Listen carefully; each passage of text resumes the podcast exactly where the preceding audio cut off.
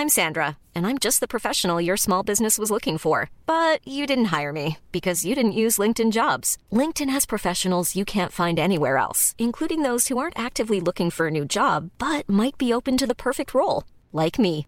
In a given month, over 70% of LinkedIn users don't visit other leading job sites. So if you're not looking on LinkedIn, you'll miss out on great candidates like Sandra. Start hiring professionals like a professional. Post your free job on linkedin.com/people today. Là, on part. Bientôt 17h sur CNews. Merci encore de votre fidélité. Très très heureux. Oula, j'en ai réveillé certains sur le plateau. Je, je ne dirai pas qui. Je, je les vois à droite et à gauche. Très heureux de vous retrouver. Et cela jusqu'à 20h. Horaire d'été oblige effectivement. On est ensemble pendant 3 heures pour faire le point sur l'actualité de ce lundi soir avec Gabriel Cluzel. Bonsoir Gabriel. Euh, directrice de la rédaction de Boulevard Voltaire. Ludovine de la Rochère, bonsoir. Présidente de la Manif pour tous. Régis Sommet, bonsoir. Grand reporter. Bonsoir. Je n'ai dévoilé aucun nom, vous avez vu. Je n'ai balancé personne. Et j'en ai là, euh, avocat. Merci à tous les quatre d'être avec nous. Ils ne sont pas sous tension, quoique. On verra dans un instant. Contrairement à ce qui se passe en ce moment à l'Assemblée nationale, on ira faire un tour, bien sûr, avec euh, cette motion de censure et cette passe d'armes, bien évidemment, entre Mathilde Panot et Elisabeth Borne. On en parle juste après l'essentiel de l'info avec Olivier de Keronfleck. Bonsoir Patrice. La France fait face à une septième vague de Covid avec le variant BA5. Alors pour le moment, pas de nouvelles mesures prises, mais des recommandations des autorités. Et la question du port du masque obligatoire dans les transports en commun fait à nouveau débat. Les explications, Valentine Leboeuf. Le masque va-t-il redevenir obligatoire dans les transports? Le gouvernement a tranché. Pour Olivier Véran, il n'est pas nécessaire de remettre le port du masque dans la loi. La France est l'un des pays les plus vaccinés au monde selon le porte-parole du gouvernement, qui assure qu'il n'y a pour le moment aucun risque de saturer les hôpitaux. Les Français peuvent donc choisir de le porter ou non. Je porterai toujours le max à l'intérieur. Quand je suis dans l'intérieur, je porte ce max tout le temps. Voilà, j'ai jamais eu le Covid. euh, Je ne sais pas si je l'aurai ou pas, mais bon, je ne prends pas de risque. J'ai déjà eu trois vaccins, j'ai déjà eu le Covid, il n'y a pas très longtemps. Donc, euh, il n'y a pas beaucoup de chances que je le réattrape et que je le transmette. Je vais mettre le masque tout simplement pour protéger, euh, me protéger et protéger les autres. Dans les transports, il y a beaucoup de monde. Des fois, on est serré. Donc, par mesure de sécurité, je vais le porter, oui, bien sûr. Le gouvernement appelle à la vigilance et recommande de mettre un masque dans les lieux clos et fréquentés. Mais avec les fortes chaleurs attendues cette semaine, pas toujours facile de le porter.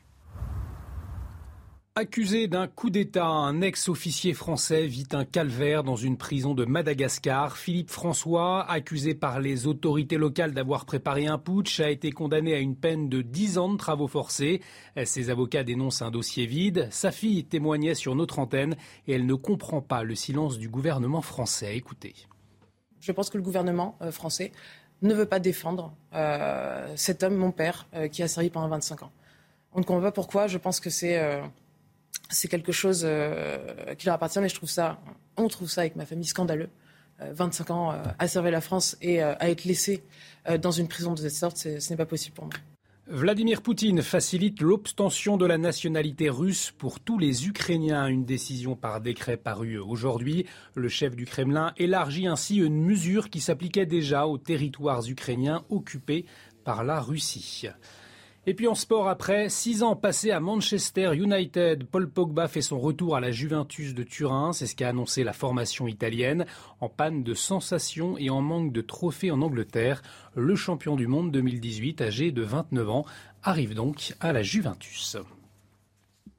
Merci beaucoup Olivier de Caronfleck. Le rappel des titres, ce sera dans une petite demi-heure dans ce nouveau numéro de Punchline. Un été, on commence avec la politique, un été en pente pas vraiment douce pour l'exécutif. La motion de censure de gauche contre le gouvernement Borde est donc mise au vote euh, dans quelques minutes. On est en duplex avec Gauthier Lebré qui est à l'Assemblée nationale. Bonsoir mon cher euh, Gauthier. Discuté dans l'hémicycle depuis 16 heures. On le disait, à cette motion défendue par la coalition de gauche, NUP n'a quasiment, on le rappelle, aucune chance d'aboutir. Il y a eu cette passe d'armes, notamment bien sûr, entre Elisabeth Borne et Mathilde Panot.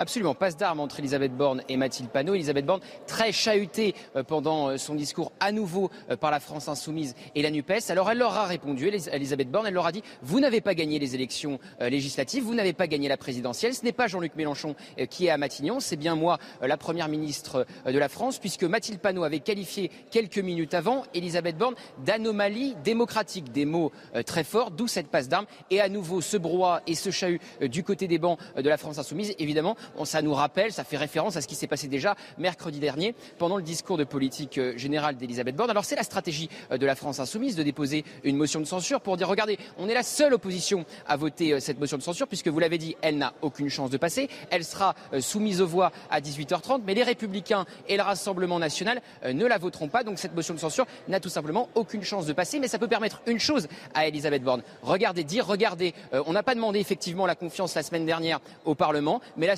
la motion de censure n'a pas été adoptée. C'est donc la preuve que le Parlement, que les députés sont derrière nous. Merci beaucoup à mon cher Gauthier Gauthier Lebret depuis l'Assemblée nationale avec les images pour CNews le duplex de Noah Pradel Fernandez. Passe d'armes, Elisabeth Borne, Mathilde Panot. Ça donne ça. Nous voici enfin de retour en démocratie parlementaire.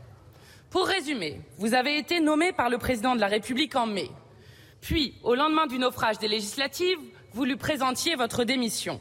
Le président vous a maintenu en poste, et ce, alors même que vos idées sont minoritaires dans le pays.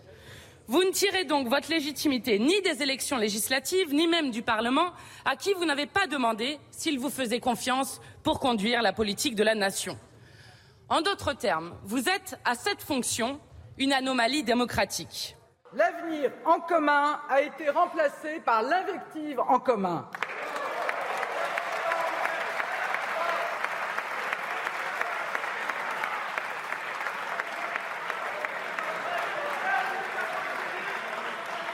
La motion de posture a remplacé la motion de censure.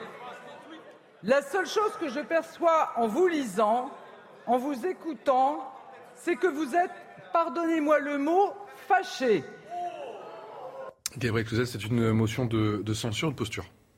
Euh, évidemment, Elisabeth Borne n'a pas tort, parce qu'on voit très bien que la, France insoumise n'arrivera pas à ses fins, mais, que de toute évidence, elle a choisi la stratégie de euh, taper dans les casseroles. Ce, sera le cas visiblement pendant toute, euh, toute la mandature. Et, et, ça tient quand même un petit peu de la posture, puisqu'il y avait une bonne façon de censurer Emmanuel Macron, c'était de ne pas appeler à voter pour lui, par exemple, pendant au deuxième tour des, des présidentielles. Or, de fait, c'est ce qu'a fait Jean-Luc Mélenchon. La meilleure façon de le censurer, Il va vous dire que il a dit aucune voix pour. Oui, oui, très bien, mais, c'est pour ça qu'il est obligé d'en faire des tonnes du reste pour montrer que c'est lui l'opposition, puisque euh, il a fait un zigzag qui, est quand même un peu, un, peu difficile, difficile à suivre. visiblement, les deux là, c'est les, c'est les, sœurs ennemies. Euh, est-ce que ce sera payant pour la France insoumise? Moi, j'ai quelques doutes. Je pense que. Euh, euh, le calcul, c'était pas de faire tomber le gouvernement. On savait que c'était impossible. Le calcul, c'était de, de, dire que c'était sa posture d'opposition. La vraie opposition. Voilà. Et, et, et, de fait, je, je, le redis, la France Insoumise avait besoin de montrer des gages, d'en faire des tonnes, parce que euh, c'est l'expression de son vote au deuxième tour pouvait laisser supposer l'inverse. Mais le risque, c'est que la France Insoumise va montrer qu'elle ne sait que faire du bruit. Et pendant ce temps, le Rassemblement national qui grappille quand même sur les mêmes terres, hein, euh, assoit sa notabilité, sa respectabilité. Ils auraient pu être tentés de suivre la motion de censure de, pour renverser certains ministres emblématiques comme euh, Dupont-Moretti ou Papendiaï qui ne sont pas forcément leur tasse de thé. Mais ils ont dû faire leur petit calcul et se dire qu'ils n'ont peut-être pas forcément beaucoup et, plus. Et puis ils veulent montrer aux Français, puisqu'ils ont été sur le, la stratégie du pouvoir d'achat depuis le début, qu'ils hum. que euh, ils, veulent que l'on puisse travailler rapidement sur ces sujets. On verra si c'est payant, mais pour une question de notabilité, ça peut fonctionner. Jonas Haddad, est-ce que, euh, eh bien, ils ont réussi leur coup euh, J'allais dire les insoumis, plutôt cette coalition de gauche qui est la, la NUPS, aux dépens des LR et des RN. Je pense qu'ils ne veulent réussir aucun coup. Et lorsque je vois Madame Panot s'exprimer, j'ai vraiment en, mémoire les souvenirs de quand j'étais étudiant à la Sorbonne, euh, dans lesquels il y avait des, des assemblées générales pour les fameuses AG. Les AG pour voter la sortie de la France de l'ONU, euh, la sortie de la France de tous les traités internationaux. Mhm. Et je retrouve également donc à la fois ce côté ridicule, faut le dire, hein, puisqu'on sait très bien que la motion de censure n'a aucune capacité à aboutir, mais aussi, vous savez, en première année en droit, cette inexpérience et cette méconnaissance profonde de ce que c'est que la démocratie. Euh, Madame Panot dit, vous avez démissionné, vous auriez dû démissionner. Enfin, jusqu'à preuve du contraire, celui qui s'est vautré à chaque élection, euh, c'est M. Mélenchon. Alors, bien évidemment, il reste. Elle l'a rappelé, Elisabeth Borne. Hein. Vous n'avez gagné euh, ni la présidentielle, ni les législatives. Alors, il reste une place au Royaume-Uni ou au Sri Lanka. Là, peut-être que M. Mélenchon pourra être Premier ministre. Mais il faut qu'il comprenne bien une chose c'est qu'il ne pourra pas être Premier ministre en France et qu'il y a une cinquième République. Alors, on comprend qu'il veut remplacer la cinquième par la sixième République et que tant que le peuple ne lui donnera pas raison, il voudra changer le peuple. Mais ce qu'il faut bien comprendre, c'est que la seule chose à laquelle on assiste, c'est encore une fois, et, moi j'en suis triste quand même, à une dégradation de la fonction politique. Faut pas s'étonner après que les gens considèrent que la politique euh, n'a plus d'impact quand ils voient des, pardon, mais des guignols pareils. Je veux dire, on n'a pas envie de voter pour des gens euh, comme l'ancien dealer qui vient faire la leçon la dernière fois à l'Assemblée nationale, euh, comme elle qui explique que finalement on n'entend pas et que c'est Mélenchon qui aurait dû être à la place. On ne comprend absolument rien à ce qu'ils ont envie de faire. Et je vous dis, ça me rappelle Vous dites que les Français n'ont pas voté pour ça? Bah, non, je pense qu'ils ont voté pour avoir une représentation plus large. Ça, c'est une vérité. C'est-à-dire qu'en gros, ils ne voulaient pas peut-être donner à Macron tous les, pouvoirs. Mais de là à voir ça, hmm. on se rend compte effectivement que là, euh, toutes les bornes sont dépassées euh, du côté euh, des insoumis. Au final, est-ce que cela va renforcer Elisabeth Borne? Toute cette affaire En tout cas, c'est le risque que prend la NUPES. Euh, c'est clairement plutôt de renforcer la légitimité d'Elisabeth Borne, alors qu'elle était très en difficulté.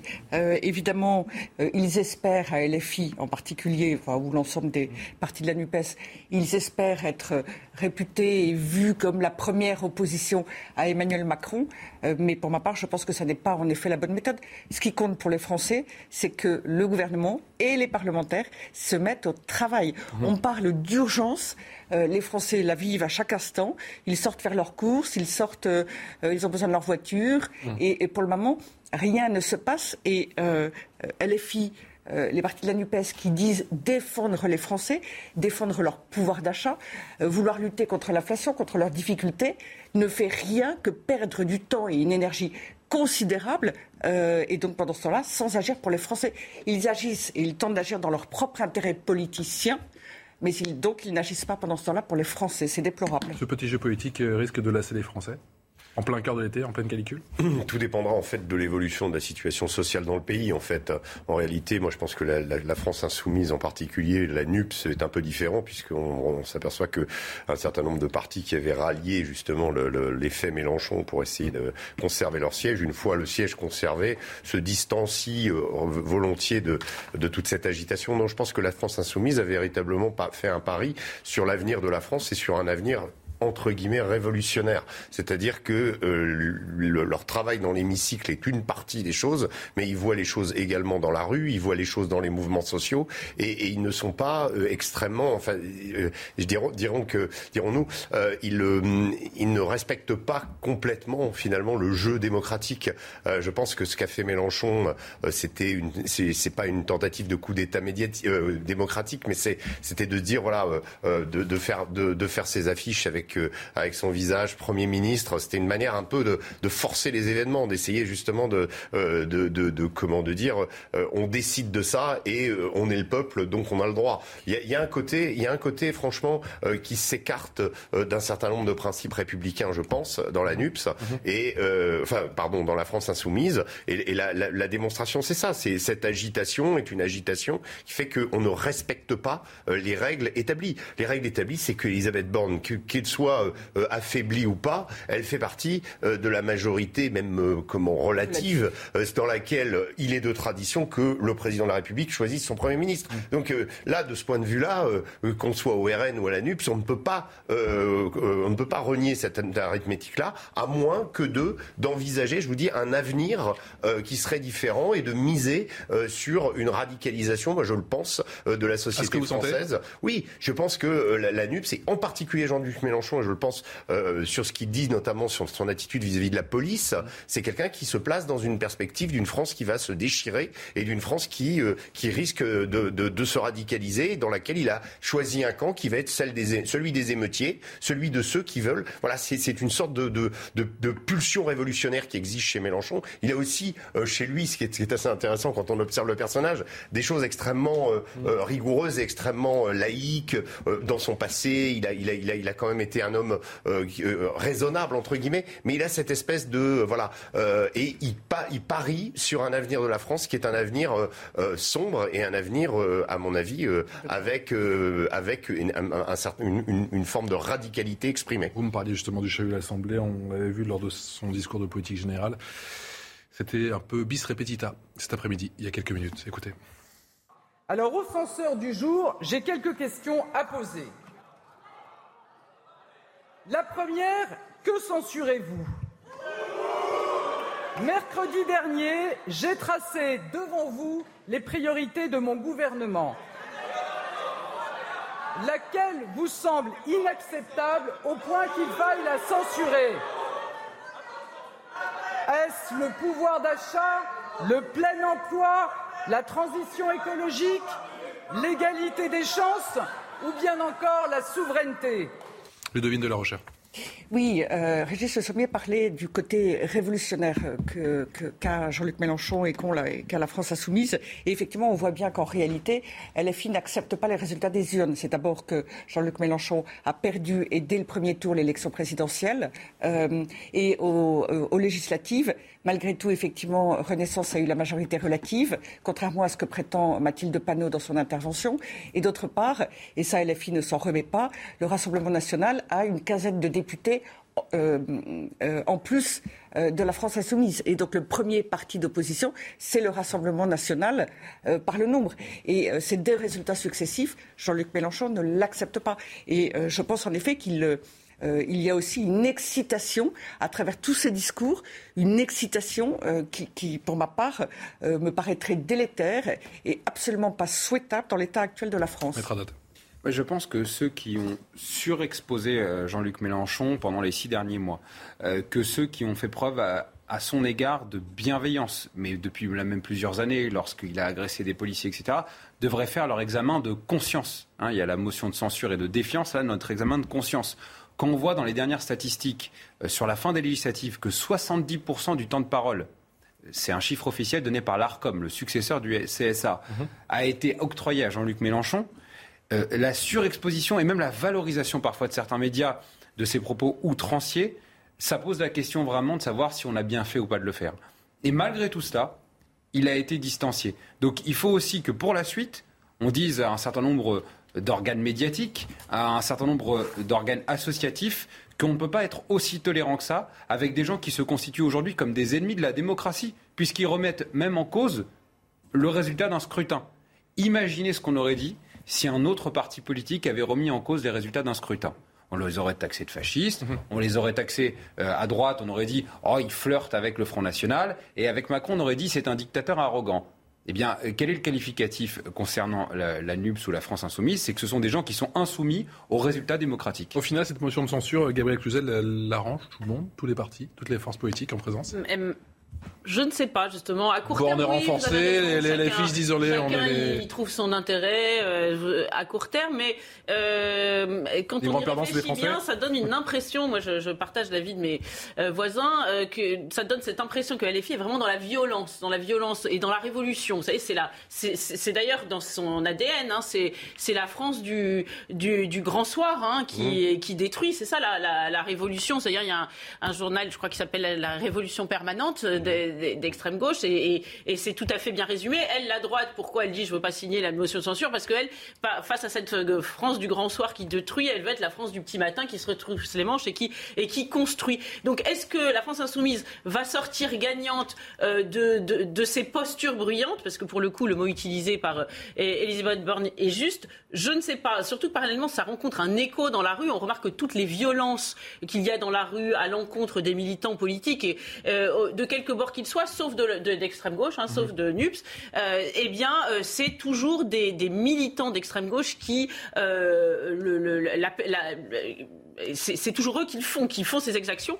Donc c'est vrai que je pense qu'ils vont finir par donner, par inquiéter les Français par, bah, par, ces attitudes. Pour rajouter, pour compléter une toute petite chose qui est très symbolique, juste avant la fin de la législature précédente, où il y avait 17 députés LFI à l'Assemblée nationale, le groupe, enfin le parti, a déposé une proposition de loi sur un partenariat social qui était une proposition de loi de 1793. Et c'est tellement euh, effectivement euh, représentatif de leur esprit révolutionnaire, euh, très radicalisé, voire violent, euh, ça en dit long et je pense que malheureusement nous, en verrons, je tout à fait nous en verrons les, Chez Mélenchon, il y a du, il y a du Saint-Just. Hein. Je pense qu'il est, il est, euh, il est habité par des personnages, des créatures de cette époque, euh, par ces législations euh, comment, qui ont amené la France quand même dans un bain de sang. Et on, on, ne souhaite pas, on ne sait pas si c'est exactement, si c'est pour de vrai, si c'est si c'est ça qu'il souhaite exactement, mais en tout cas, il y a une posture révolutionnaire d'une époque, d'une époque qui est pas la plus glorieuse de la révolution. On va continuer à parler des, notamment des, insoumis dans un instant avec ces Uber Files dont on parle beaucoup depuis ce matin. Les réactions politiques, vous le savez, euh, pleuvent, sont légion entre Emmanuel Macron, à l'époque ministre, et Uber, le géant des VTC, une relation très, voire trop privilégiée. Yohann Usaï. Les médias qui ont euh, enquêté sur les relations entre Emmanuel Macron et, Uber font état de nombreux échanges par SMS, de plusieurs réunions dans le bureau de celui qui était alors ministre de euh, l'économie. Emmanuel Macron aurait aidé Uber à consolider ses positions en France. Alors il n'y a rien d'illégal, c'est même plutôt le rôle d'un ministre de recevoir les grandes entreprises qui sont présentes en France ou celles qui veulent euh, s'implanter dans notre pays. Emmanuel Macron au secours d'Uber, c'est même son logiciel politique. Souvenez-vous, au début de son quinquennat, de son premier quinquennat, il s'est présenté comme le président de la Startup Nation. Il n'a jamais été un partisan de la régulation à tout va. Il a même plutôt prôné plus de flexibilité dans le marché euh, du travail. Alors la polémique actuelle, elle est lancée par la gauche. Vous remarquez que la droite, pour l'instant, est, silencieuse là-dessus. On ne l'entend pas, ce qui montre que c'est une affaire qui est avant tout un désaccord politique. La gauche reproche à Emmanuel Macron d'avoir favorisé Uber au détriment de nos acquis sociaux et des droits des travailleurs, car effectivement, Uber est, connu pour imposer à ses salariés des conditions de travail difficiles et, une précarité dans leur emploi. Alors ces conditions ont évolué depuis, mais le fond du sujet pour la gauche est celui-là. C'est un sujet qui est un sujet de désaccord politique, ça n'est pas un sujet juridique, il n'y a rien d'illégal. Et depuis ce matin, rien mais depuis ce matin, l'opposition vend debout. On écoute euh, Jean-Philippe Tanguy au Rassemblement national et Alexis Corbière de la France Insoumise. Écoutez, moi j'ai une certaine idée de la République qui fait que le président ou celui qui va être président ne peut pas être un lobbyiste au service euh, d'intérêts privés et d'une entreprise nord-américaine qui par ailleurs a plus que des délicatesses avec euh, que ce soit les États-Unis, avec, euh, je veux dire, qui cherchent à contourner chaque fois les réglementations, qui même ne les respectent pas. Est-ce que vous dites Emmanuel Macron en personne doit s'expliquer? Bah écoutez, moi je pense que oui.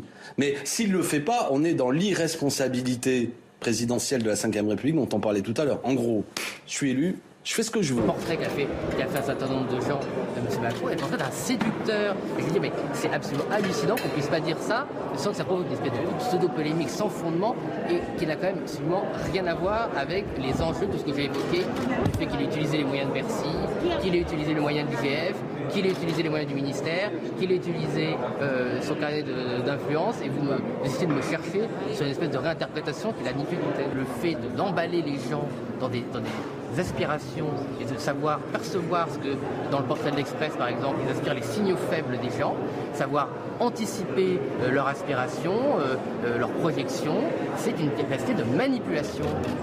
Mais c'est une, force malheureusement d'Emmanuel Macron qu'il a, à mauvais, qu'il a utilisé à mauvais usage. Vous avez des milliers de portraits de M. Macron même de ces gens qui sont favorables, qui expliquent ses capacités de séduction. Franchement, cette espèce de polémique est vraiment ridicule. Et les filles qui réclament une commission d'enquête, est-ce qu'Emmanuel Macron, Jonas Haddad, doit s'expliquer?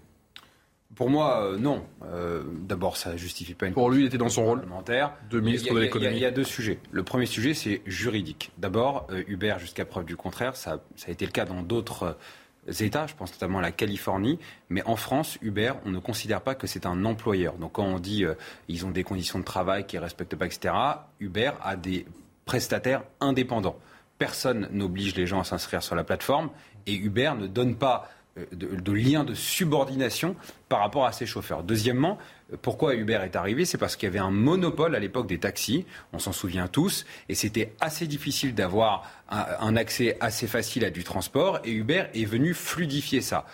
Lorsqu'Emmanuel Macron, je ne suis pas un de ses avocats pour le coup, mais lorsqu'Emmanuel Macron euh, est dans un projet de loi qui concerne euh, le fait de casser des rentes et de casser des monopoles pour avoir plus de concurrence. Il l'a fait pour les notaires, il le fait pour les taxis. Il reçoit des, des personnes qui sont dans cette activité-là. Il faudra nous expliquer en quoi, d'un point de vue, c'est illégal mmh. et en quoi, d'un point de vue politique, c'est choquant. Un ministre, tous les jours, rend des arbitrages. Il reçoit des gens et puis après, une fois qu'il a rendu son arbitrage, il fait en sorte que son arbitrage aille au bout. Euh, à titre personnel, à la fois d'un point de vue juridique et politique, il n'y a rien qui me choque. C'est pas nouveau, Gabriel Cluzel, cette zone grise, elle pose problème? Oui, alors comme euh, le dit mon voisin, de fait, je crois que ce n'est pas, pas illégal. Ce qui peut paraître euh, critiquable de fait, c'est qu'il ait réutilisé en l'état des argumentaires qui ont été fournis par des lobbyistes finalement, mmh. euh, et on aurait préféré qu'il fasse travailler son équipe. Il y a assez de fonctionnaires pour cela.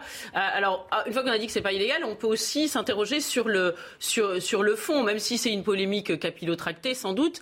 c'est vrai que Uber faire, dans le reportage, on parlait de, ou vous, vous parliez des notaires qui avaient été dérégulés. C'est vrai que, est-ce que c'est l'intérêt de la France de laisser s'installer Uber? C'est peut-être l'intérêt des usagers euh, des taxis à court terme, mais c'est pas une société française, euh, c'est une euh, multinationale et ça, rentre dans une vision extrêmement mondialiste. Donc, est-ce que c'était l'intérêt de la France de laisser s'installer Uber? Ça, c'est un autre, c'est un autre sujet. Puis dernier point, je trouve quand même que la France insoumise a un sacré culot, ou la gauche en tout cas, qui, qui visiblement est vent debout contre, contre Emmanuel Macron et qui dénonce Uber parce que Uber, c'est précisément euh, la jonction, l'ubérisation de la société d'ailleurs, parce qu'il y a d'autres secteurs, hein, quand les restaurateurs réclament euh, des, des, des, migrants euh, pour finalement les. mais on dire que tous ces chauffeurs sont un peu plus dans la précarité. Mais évidemment, et, c'est la jonction entre la, gauche immigrationniste et les grands patrons qui finalement ont le même intérêt, ont, ont un intérêt commun d'opportunité à faire venir une immigration, les uns parce que ça leur sert des les autres parce qu'ils peuvent les payer pas cher. Et il y a une forme de, néo-esclavagisme là-dedans. Mais euh, quand même, euh, c'est assez euh, hypocrite de la part de la gauche de, dénoncer Uber. Ça prend des proportions comme l'affaire McKinsey ou pas du tout? J'ai du mal à le croire. À vrai dire, le sujet est très intéressant. pas la même nature, hein, en effet, mais ce qui est très intéressant, c'est qu'en fait, ce sont deux conceptions, alors avec toutes les contradictions que soulignait très justement Gabriel Cluzel, mais en fait, c'est une confrontation entre le libéralisme et euh, le socialisme. Pour la NUPES ou pour LFI plus particulièrement, euh, tout doit être étatique. Euh, si, euh, si on pense à tout, le fonctionnement pour eux, le fonctionnement idéal d'un État, c'est un État dans lequel euh, tout est géré par l'État, tout appartient à l'État, enfin ou à peu près, où la liberté d'entreprendre et, la liberté d'ailleurs et, le droit de propriété sont à minima, et puis une très grande opposition aux entreprises et aux chefs d'entreprise qui ne sont vus que comme riches et exploiteurs. Et puis à l'inverse, effectivement, Emmanuel Macron est un libéral, enfin, ou était un libéral, parce que finalement, pendant tout son quinquennat, il n'a fait aussi, que renforcer et déployer le rôle de l'État comme jamais et distribuer euh, de l'argent euh, de manière. Euh, il va vous dire qu'il en attire également. 7 milliards d'euros, 6,7 milliards d'euros. En tout cas, en tout cas il aura distribué et développé l'assistanat comme jamais. On continue à en parler ou pas Est-ce que c'est un scandale d'État, comme on dit justement certains députés de la France Insoumise Cette affaire Uber, ce Ubergate, on en parle dans un instant. Vous restez avec nous. A tout de suite. La suite de Punchline, merci encore de votre fidélité. On est ensemble, je vous le rappelle, jusqu'à 20h ce soir avec Gabriel Cluzel, Ludovine de la Rochère, Régis Le Sommier et euh, Maître Jonas Haddad. Le débat juste après le rappel des titres.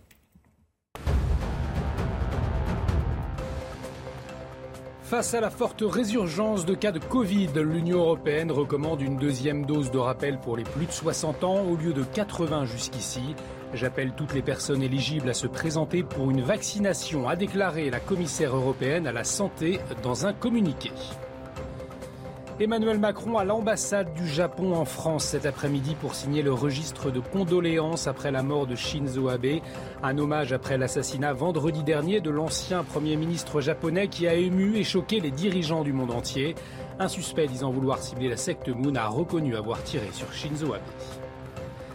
En Ukraine, au moins 26 morts dans une frappe sur un immeuble dans l'Est. Les secouristes ukrainiens poursuivent aujourd'hui la recherche de survivants. La frappe s'est produite dans une ville de 12 000 habitants dans la région du Donetsk. Olivier de Keronfleck, merci à vous Olivier pour le rappel des titres entre Emmanuel Macron en parlait et donc la société Uber, une relation très privilégiée. Je vous le disais, cette fuite massive de documents internes à l'entreprise américaine révélée par un consortium de médias qui démontre comment ses dirigeants ont noué une relation de proximité avec, à l'époque, le tout jeune ministre de l'économie. Écoutez le sentiment de Philippe Martinez de la CGT et de Fabien Roussel, le leader du Parti communiste. À travers cet exemple, on voit euh, qui sont les partenaires Précisément. qui sont les partenaires d'Emmanuel Macron, c'est-à-dire euh, les grands patrons, pas les petits, les grands, et puis euh, les syndicats qui comptent euh, peanuts quoi. Donc ça démontre une nouvelle fois euh, que son surnom de président des ultra-riches n'est pas usurpé, et puis que euh, il y, a, y, a, besoin de, de, de, de, plus de transparence euh, dans les prises de décision au plus haut niveau de l'État ça ne fait que conforter et confirmer ce que nous, on voyait, que l'on a dénoncé. C'est qu'on a un président de la République qui veut imposer en France un modèle américain, c'est la Startup Nation. Et, euh, on a vu comment euh, il a euh, osé trafiquer dans le dos du gouvernement Hollande de l'époque contre son Premier ministre. Il fait le choix du monde des affaires, des, de ces multinationales, au lieu de penser à la protection des Français, la protection du travail, protéger les Français. Régis se met encore une fois rien d'illégal. On reprécise, mais ça renforce cette image peut-être de président des ultra-riches euh, moi, je ne dirais pas que ça, ça, ça c'est pas cette image-là, c'est pas ça qui me, je vais peut-être même un peu défendre Emmanuel Macron, euh, si vous permettez, dans cette histoire, parce que euh, ce qui s'était passé, souvenez-vous, à l'époque de, de l'arrivée d'Uber, c'est qu'il y avait une bronca des chauffeurs de taxi. Je me souviens de l'aéroport de Nice complètement assiégé par les taxis, on pouvait même pas accéder. Il y avait des, des des piquets de grève partout pour empêcher les VTC de passer, parce que il y avait justement une loi ultra-libérale qui permettait à n'importe qui de devenir chauffeur. Ça a été régulé. je pense qu'Emmanuel Macron, d'après ce que j'ai lu, a euh, pesé justement pour essayer de, de, calmer cette fronde et d'essayer de proposer des solutions. Alors, euh, moi, ça, je, pense qu'il n'y a rien d'illégal dans ce qui dans ce qu'il fait. Euh, le, la personne qui me dit aujourd'hui c'est un scandale d'avoir laissé Uber n'a jamais visiblement pris un VTC euh, ni commandé Uber Eats. Je suis désolé, mais ça fait partie euh, de la société. Euh, on peut le, le, reprocher, mais c'est une évolution et Uber en est un des fleurons. Mais c'est une manière de. On parle d'ubérisation de la société, ça a été dit tout à l'heure, mais c'est une réalité. Donc là, il faut la prendre en compte. En revanche, ce qui me dérange un petit peu avec Emmanuel Macron, c'est que systématiquement, il y a quand même un espèce de prisme et de penchant chez ce président pour être euh, trouver dans des affaires euh, plus ou moins, euh, comment dire, licites avec des sociétés américaines. que ce soit McKinsey ou General Electric avec la vente d'Alstom, on trouve un président qui est quand même extrêmement à l'offensive avec des sociétés américaines. Et ça traduit, à mon sens, ça veut pas dire que Emmanuel Macron bosse pour les États-Unis. Avec un paquet d'entreprises américaines aujourd'hui, je rappelle qu'il y a Choose France hein, à Versailles avec bien sûr. tout le gouvernement est présent à Versailles. Hein. Non, mais bien sûr. Mais ça ne veut pas dire que Emmanuel Macron est un traître à sa patrie je ne dis pas ça. Ça veut dire qu'il a quand même un prisme, euh, comment, euh, une certaine orientation idéologique euh, qui, qui fait que dans ce, dans, dans ce sens-là, pour moi, c'est quand même quelqu'un qui privilégie des sociétés comment, voilà, qui ne sont pas françaises et qui a une vision mondiale des choses, une vision ultra-libérale. Et ça, de ce point de vue-là, moi, moi, ça, ça me dérange. En revanche, le fait d'essayer de faire appliquer la loi comme il a essayé de le faire quand il était ministre de, de l'économie, moi, ça me choque pas. Voilà. Gabriel. Oui, moi je trouve que c'est quand même euh, un peu facile de donner un blanc-seing à cette euh, entreprise euh, américaine parce que c'est ça nuit aux, entreprises françaises. Pardon, j'ai toujours une façon de raisonner un peu étriquée quand j'entends tous les gens qui des beaux sentiments mondialistes. Peut-être que les, taxis profitaient d'une forme de monopole pour bloquer la situation, il y avait peut-être une, autre solution en développant une solution française, une plateforme française. Encore une fois on arrive avec des gens qui sont dans une immense précarité. Quand vous avez des entreprises de taxi qui, elles, fonctionnent avec un système social à la française. Euh, et, donc, comment voulez-vous rivaliser, rivaliser avec cela? Et encore une fois, on utilise, enfin, tous ceux, euh, vous dites, il faut ne pas avoir utilisé un VTC une fois dans sa vie pour pas voir à quel point Uber a facilité la situation. Oui, peut-être, mais tous ceux qui utilisent Uber savent aussi que, et, les chauffeurs vous le disent eux-mêmes, même si depuis ça s'est un petit peu amélioré, qu'ils que euh, ils sont, ils sont dans une situation de grande précarité, que quand un migrant arrive avec son permis de conduire, eh bien c'est la première chose euh, que qu'on lui propose de faire, qu'ils sont propriétaires de leur voiture euh, et, et, paient beaucoup de choses finalement. Donc euh, c'est c'est parce qu'il y a Uber, il y a aussi Uber Eats. Moi, est-ce que est-ce que très honnêtement, le rôle d'un gouvernement, ce n'est pas de, de, protéger les intérêts des Français? Je, Parlons de, de, de, sortir ce truisme, mais néanmoins aujourd'hui, il est de moins en moins pris en, en, en question. Ludovine. Oui, je l'ai rajouté que euh, ça correspond tout à fait à ce qu'a toujours dit Emmanuel Macron, la Startup Nation, et en fait c'est sa fascination pour le libéralisme euh, le plus décomplexé. Alors cela étant dit, le sujet Uber, il est compliqué. Euh, il faudrait une petite étude économique. Les chauffeurs, à ma connaissance, ne gagnent pas si mal leur vie que ça. Euh, une fois que les choses se sont mises en place et à peu près régulées, alors Uber ou les autres plateformes, à vrai dire, puisqu'elles sont nombreuses. Oui. Euh, en revanche, en effet, ce sont les livreurs pour lesquels euh, il y a un vrai problème. Et là, il y a une intervention certainement euh, à faire sur un plan législatif. Euh, mais du côté des chauffeurs, je les entends pas, il m'arrive d'en prendre, euh, d'en appeler, je les entends pas véritablement se plaindre. Euh, et ça a par ailleurs euh, rééquilibré les choses par rapport à une situation où les chauffeurs de taxi euh, étaient peu disponibles, étaient souvent très désagréables, voire agressifs. Je ne vois pas de quoi vous parlez. Euh, non, mais les choses Non, ont mais changé. vrai, il y a un certain rythme. Non, mais c'est vrai qu'il faut se souvenir de cette situation. Il y a eu aussi euh, les chauffeurs pas- Uber qui étaient très désagréables aussi. Il y a eu Ils n'avaient pas la cote, il y a les chauffeurs taxi, mais moi, moi, je Bien ce qu'il y a, quoi. La petite bouteille d'eau et les bonbons. C'est pas Canis, ça a- hein. Non, a mais vous trouvez qu'ils sont, vous trouvez qu'ils sont tous euh, formidablement sympas les... Non mais Non, c'est- non, non, non, mais il y a Ah, ils même sont pas tous en- formidablement sympas, mais quand, Non, quand, quand ils sont pas sympas, on, mais on- non, mais il y a des petites on les note. entreprises. Donc, euh, D'accord, mais il y a des petites entreprises de taxi qui ont été tuées euh, par, par, arrivées. bien sûr. Uber avec si, méthodes qui sont très agressives. Je suis Il y a- d'accord. Il y a quand même Euh, deux choses qui, vont, qui, qui vont pas là. D'abord, la nationalité d'Uber. Euh, c'est une entreprise américaine. Autour de la table, je pense que vous avez tous des téléphones qui ne sont pas français. Euh, il y a une innovation. Ça s'appelle une innovation mais d'usage et dans lesquelles, je suis désolé, s'il y avait une entreprise française qui l'avait fait, bah, ils avaient qu'à le faire. Euh, la G7 n'avait pas lancé de plateforme. Et euh, cette idée de On aurait pu lui permettre de la Mais on développer, n'a pas lui donner l'idée. mais Bah on a- si, mais- pardon. Mais, mais il- mais il avait Ouais. l'idée. Ils l'ont l'avait. fait, ils ont une plateforme. Je- je- mais ils Jusqu'à ont- jusqu'à preuve du contraire, euh, lorsqu'on voit débarquer Uber, c'est pas très compliqué lorsqu'on est la G7. Vous avez l'idée, mais vous avez peut-être pas la technologie, quoi. De le faire. Et puis c'est comme ça, ça s'appelle le Vous marché. Pas les mêmes Je- facilités juridiques. Quand vous êtes implanté dans un autre pays, vous, vous bénéficiez d'un droit qui, qui Ah bah est différent. Mais d'autres J'allais aller sur, euh, aller sur. Non, mais alors là, on peut Amazon, les- tout, tout mais est on comme ça. tous Voilà. ça. Oui, oui, on aller sur le modèle ça. social et sur le juridique. Euh, D'abord, un, euh, quand on entend Martinez dit la protection des travailleurs, je répète, les taxis ne sont pas des travailleurs. Ce sont des entrepreneurs indépendants. Il a dit la protection des Français. Deux, et là, il, a il il dit les travailleurs. Oui, mais là, aussi, c'est- là aussi, c'est une zone grise. Mais non, ce n'est pas une zone grise, c'est extrêmement clair quand vous regardez votre Bah, c'est extrêmement clair. prenez Bah, un oui. taxi à marqué SARL du schmoll. Oui, oui, bien sûr. Deuxièmement, Bah, ça les arrange pas, les- Deuxièmement, à côté de ça, il y avait un Les chauffeurs. monopole qui était plus grave que ce qu'on dit, puisque pour accéder à un taxi, il fallait payer une licence de 150 000 euros. Donc Voilà. c'est-à-dire que, je prends cet exemple, des jeunes, notamment dans les banlieues, qui voulaient se lancer, ils ne pouvaient pas le faire parce qu'il fallait payer 150 000 euros. On ne peut pas être ici en défense ici d'un monopole qui, qui met une barrière à des gens d'accéder à une activité. Donc la gauche est encore ringarde dans sa vision, et plutôt de se dire, il y a une possibilité de développer de l'activité dans laquelle des gens peuvent créer leur entreprise et après faire autre chose, et ben ils préfèrent être dans l'assistanat. Et ben moi je suis désolé, de ce côté-là, ni la nationalité d'Uber, ni le modèle social, il n'y a pas de modèle social. Aujourd'hui, s'il y a un chômage pour un taxi, il n'aura pas d'indemnité. Donc c'est pas vrai. Oui, euh, moi ce que je voulais quand même ajouter, c'est que d'abord, euh, toutes ces applications, elles ont créé beaucoup d'emplois. Euh, on voit effectivement beaucoup de personnes qui sont en tout cas sur le territoire français, qu'on soit d'accord ou pas d'accord, mais qui ne parlent pas encore le français. Il leur suffit de leur permis et d'un GPS pour exercer cette activité. Ils travaillent et ils sont vraiment nombreux dans ce cas-là. Et il me semble qu'on peut s'en réjouir. Et puis, à propos des taxis, c'était pas du tout si simple. La G7 en particulier avait quand même a, euh, un pouvoir absolument incroyable.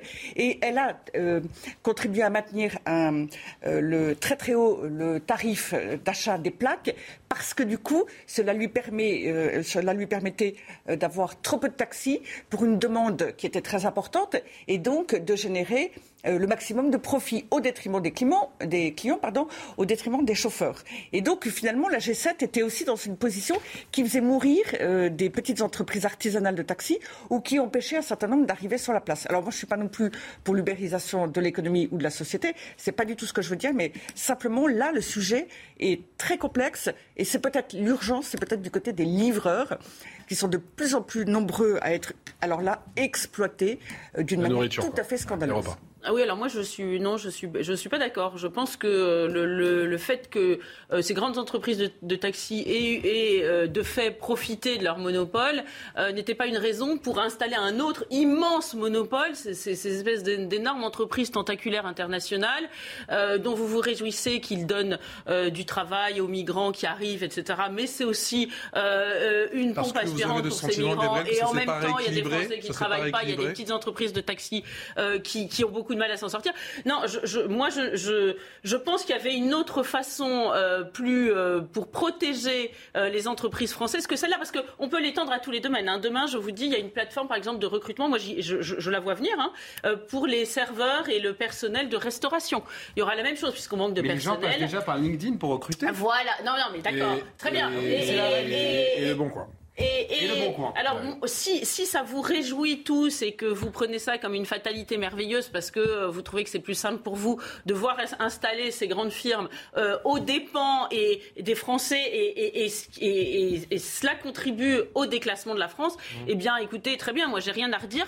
Personnellement, euh, je trouve que, que ce n'est pas, ce pas du tout souhaitable. Et pour revenir au sujet initial, il me semble qu'Emmanuel Macron, visiblement, n'a pas défendu les intérêts de la France. Il n'était pas là pour défendre les intérêts du il a peut-être trouvé lui aussi qu'à titre personnel, c'était plus sympa de prendre un verre rapidement. Ce que je voulais dire, c'est qu'il y, a quand même une chose qui s'est créée. Euh, il n'y a pas que, Uber aujourd'hui dans, les, dans les VTC. Euh, dire, euh, il y a chauffeurs privés, le cab, etc. Il y en a un certain nombre qui se sont créés, qui ont d'ailleurs profité d'un certain nombre de défauts qu'a eu Uber au, fur et à mesure de sa croissance. Hein. Il y a eu des problèmes avec Uber.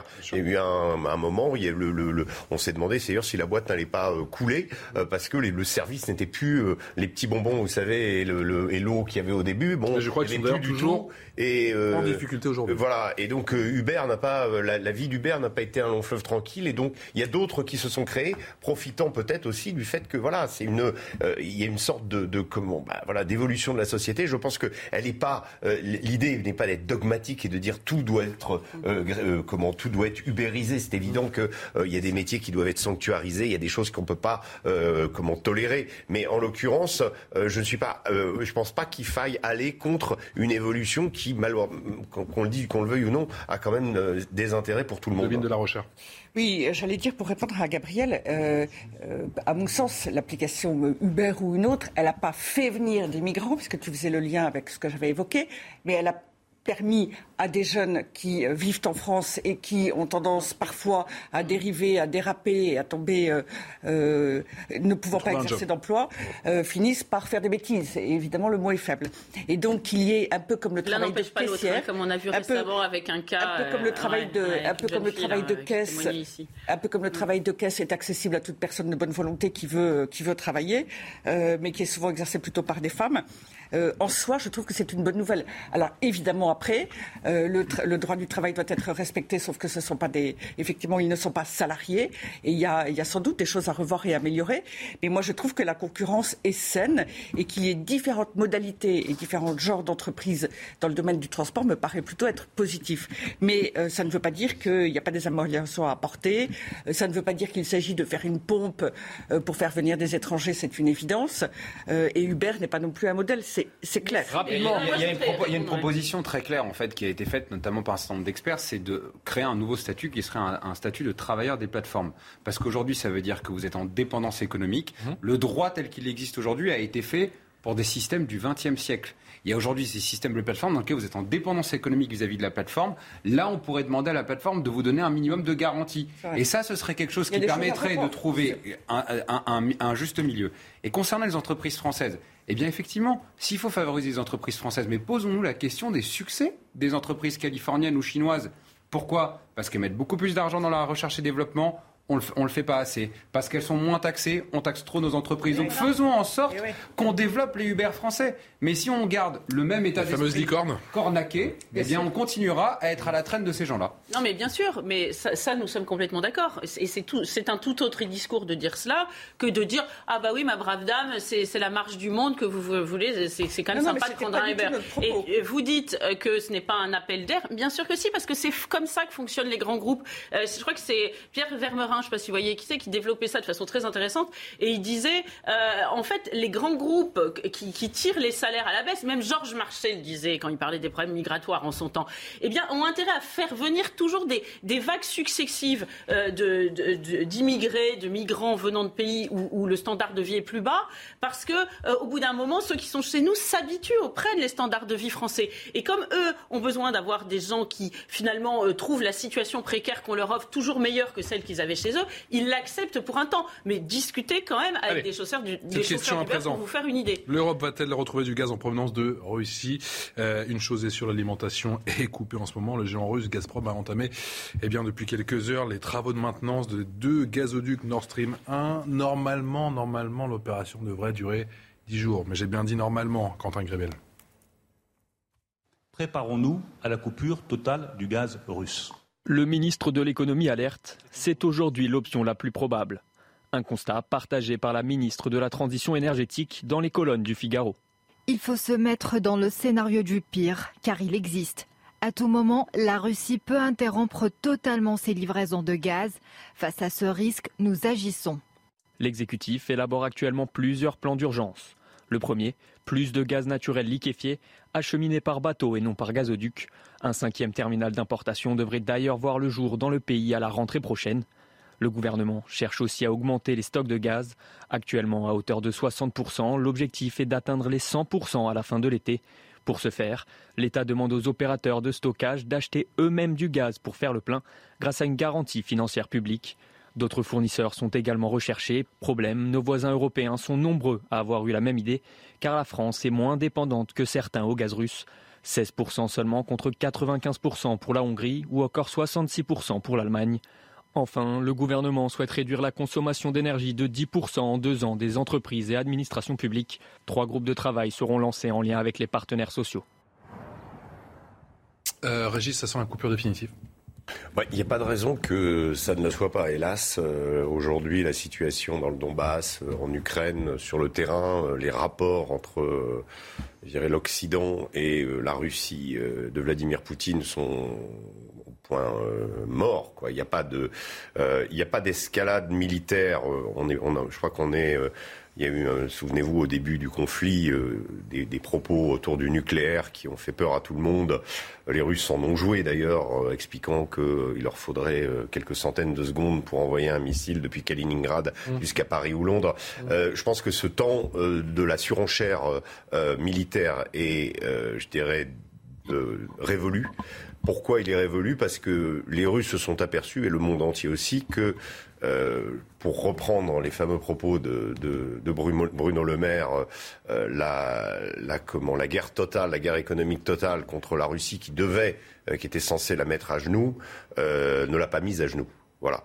et qu'aujourd'hui, les sanctions qui ont été prises contre la Russie ont un effet notable sur nos économies. Et donc aujourd'hui, euh, on est toujours dans cette dans cette dans cette ce parti de bras de fer, mais euh, chacun est allé trop loin pour pouvoir reculer.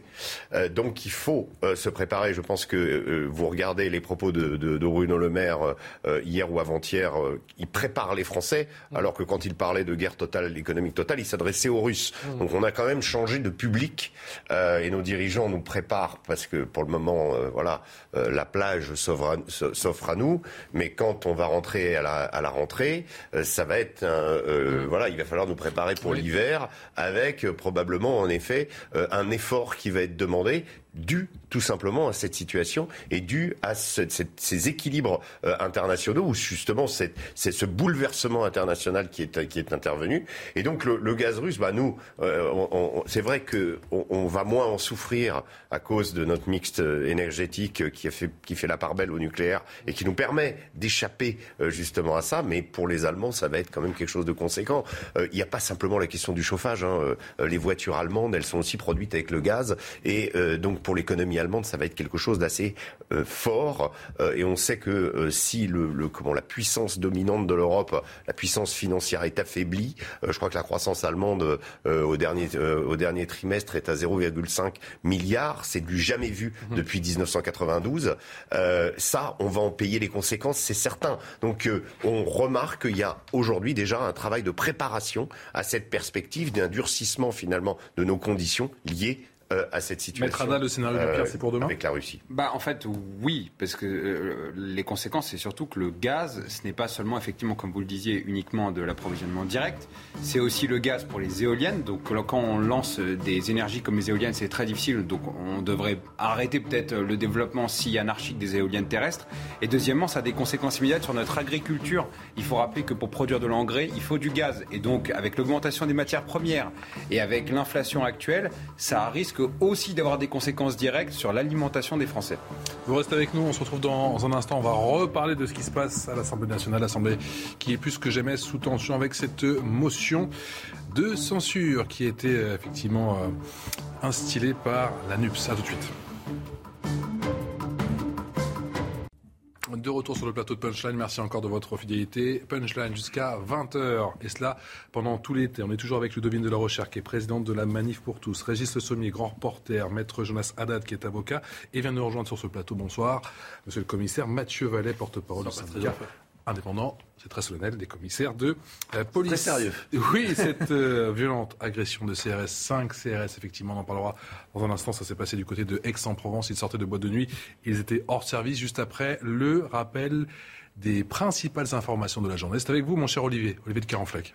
Rebonjour Patrice, on démarre avec les députés qui débattent en ce moment même sur la motion de censure contre le gouvernement Borne, défendue par la coalition de gauche, mais elle n'a quasiment aucune chance d'aboutir. Élodie Huchard, vous êtes à l'Assemblée nationale et pour le moment, chacun se renvoie la balle.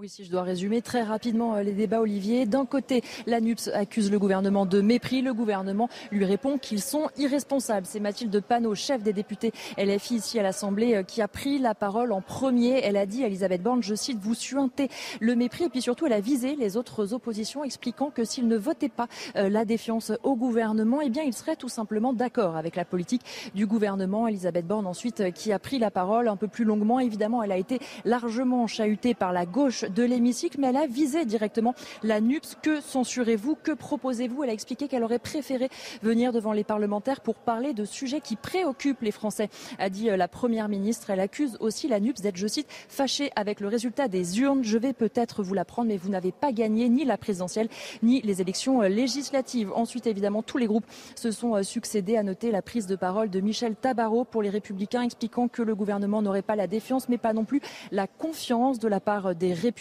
et puis Olivier Faure y est allé assez franchement. Il explique que le gouvernement fait le jeu du Rassemblement euh, national. Il reste maintenant à peu près une dizaine de minutes de débat. Ensuite, on va procéder au vote, un vote qui va prendre environ 30 minutes et puis on connaîtra donc le résultat de ce vote, même si vous l'avez dit, il n'y a pas beaucoup de suspense sur l'issue. Les précisions d'Élodie Huchard en duplex de l'Assemblée nationale. Politique toujours avec un non-lieu ordonné en faveur de Gérald Darmanin, accusé de viol depuis 2017. La fin d'un dossier très sensible politiquement. La plaignante Sophie Patterson-Spatz accusait le locataire de Beauvau de viol, harcèlement sexuel et abus de confiance pour des faits qui se seraient produits en 2009. Avec une inflation galopante et une hausse des prix de l'énergie, le montant des factures de gaz et d'électricité doit-il dépendre du revenu? Bruno Le Maire, le ministre de l'économie, confirme cette piste. Cette mesure avait déjà été évoquée par Elisabeth Borne pour pallier la fin du bouclier tarifaire prévu en 2023. Les explications de Yael Benamou. Faut-il faire payer l'électricité et le gaz plus cher aux plus riches et moins cher aux plus pauvres? C'est l'une des pistes évoquées par Bruno Le Maire ce dimanche. Il faudra à partir du 1er janvier 2023 que sur l'électricité et le gaz, il y ait des augmentations pour ceux qui peuvent se le permettre. On tiendra compte du niveau de revenu des personnes. Le bouclier tarifaire, qui a contenu jusqu'à présent la hausse des prix du gaz et de l'électricité, doit prendre fin au 31 décembre. Les ménages français devront faire face à la hausse très probable des prix de l'énergie. La proposition de Bruno Le Maire est-elle une bonne idée Pas d'accord. Ça nous fait mal de, mettre 83 euh, euros d'essence au lieu de 50. Moi j'ai des voisins, ils sont obligés de prendre la voiture pour aller travailler, ce qui n'est pas mon cas. Et, euh, ils n'ont pas assez pour faire le plein. Donc euh, oui, j'aimerais bien avoir une aide, mais en fait je trouve ça quand même logique d'aider les plus ceux qui ont moins d'argent. Alors que faire? La Première ministre avait déjà rassuré les Français les plus modestes ce week-end. Le gouvernement ne les exposera pas à des augmentations inconsidérées du prix de l'énergie. Et pour clore ce journal, cette information, Vladimir Poutine facilite l'obtention de la nationalité russe pour tous les Ukrainiens. Une décision par décret de Vladimir Poutine parue aujourd'hui. Le chef du Kremlin élargit ainsi une mesure qui s'appliquait déjà aux territoires ukrainiens occupés par la Russie. Merci Olivier. Olivier de Caronfleck pour le rappel des titres. On vous retrouve dans allez, 25 minutes pour faire le point sur l'actualité de ce euh, lundi. Dans un instant, on parle bien sûr de cette terrible agression de 5 CRS. Ça s'est passé à Aix-en-Provence. Juste avant cette dernière minute, on apprend que eh bien, Emmanuel Macron va renouer avec l'interview présidentielle du 14 juillet. C'est une bonne nouvelle pense que c'est une bonne nouvelle, oui, effectivement. Une interview est toujours intéressant, savoir dans quel état d'esprit il est, si euh, le travail va véritablement enfin démarrer Mhm. euh, du côté de l'exécutif et puis du Parlement au passage. Euh, et euh, ces échanges, je pense qu'ils sont nécessaires à la démocratie. Et d'autant plus qu'on sort d'un très long tunnel de campagnes politiques successives, d'un certain, euh, d'un certain flou, d'un certain vague, d'une grande ambiguïté même du côté du président de la République. Donc je pense que ce sera une bonne chose. C'est le bon timing? Euh, c'est le bon timing. Je dirais que même c'est euh, c'est souhaitable dans la mesure où j'ai l'impression qu'Elisabeth Borne est un peu seule euh, ces temps derniers. On la voit euh, comment même euh, se, se faire rabrouer par la NUPS dans, dans l'hémicycle, voir son discours de, de politique générale interrompu l'autre jour. Et, et donc on a besoin de, que le président fixe le cap. Euh, il a été élu il y a quand même un petit moment maintenant et on l'a pas mois. vu. euh, on l'a vu sur la scène internationale. Alors ça, il a su se mettre en, en scène euh, de façon. on a dit que c'était presque une vidéo Netflix, mais il a été très fort là-dessus. Maintenant, qu'est-ce qu'il veut faire de la France pendant les, 50, les cinq prochaines années? On a envie de le savoir et, c'est très très bien qu'il parle. Voilà. Elle est plus que souhaitable, cette interview, le retour de cette interview présidentielle?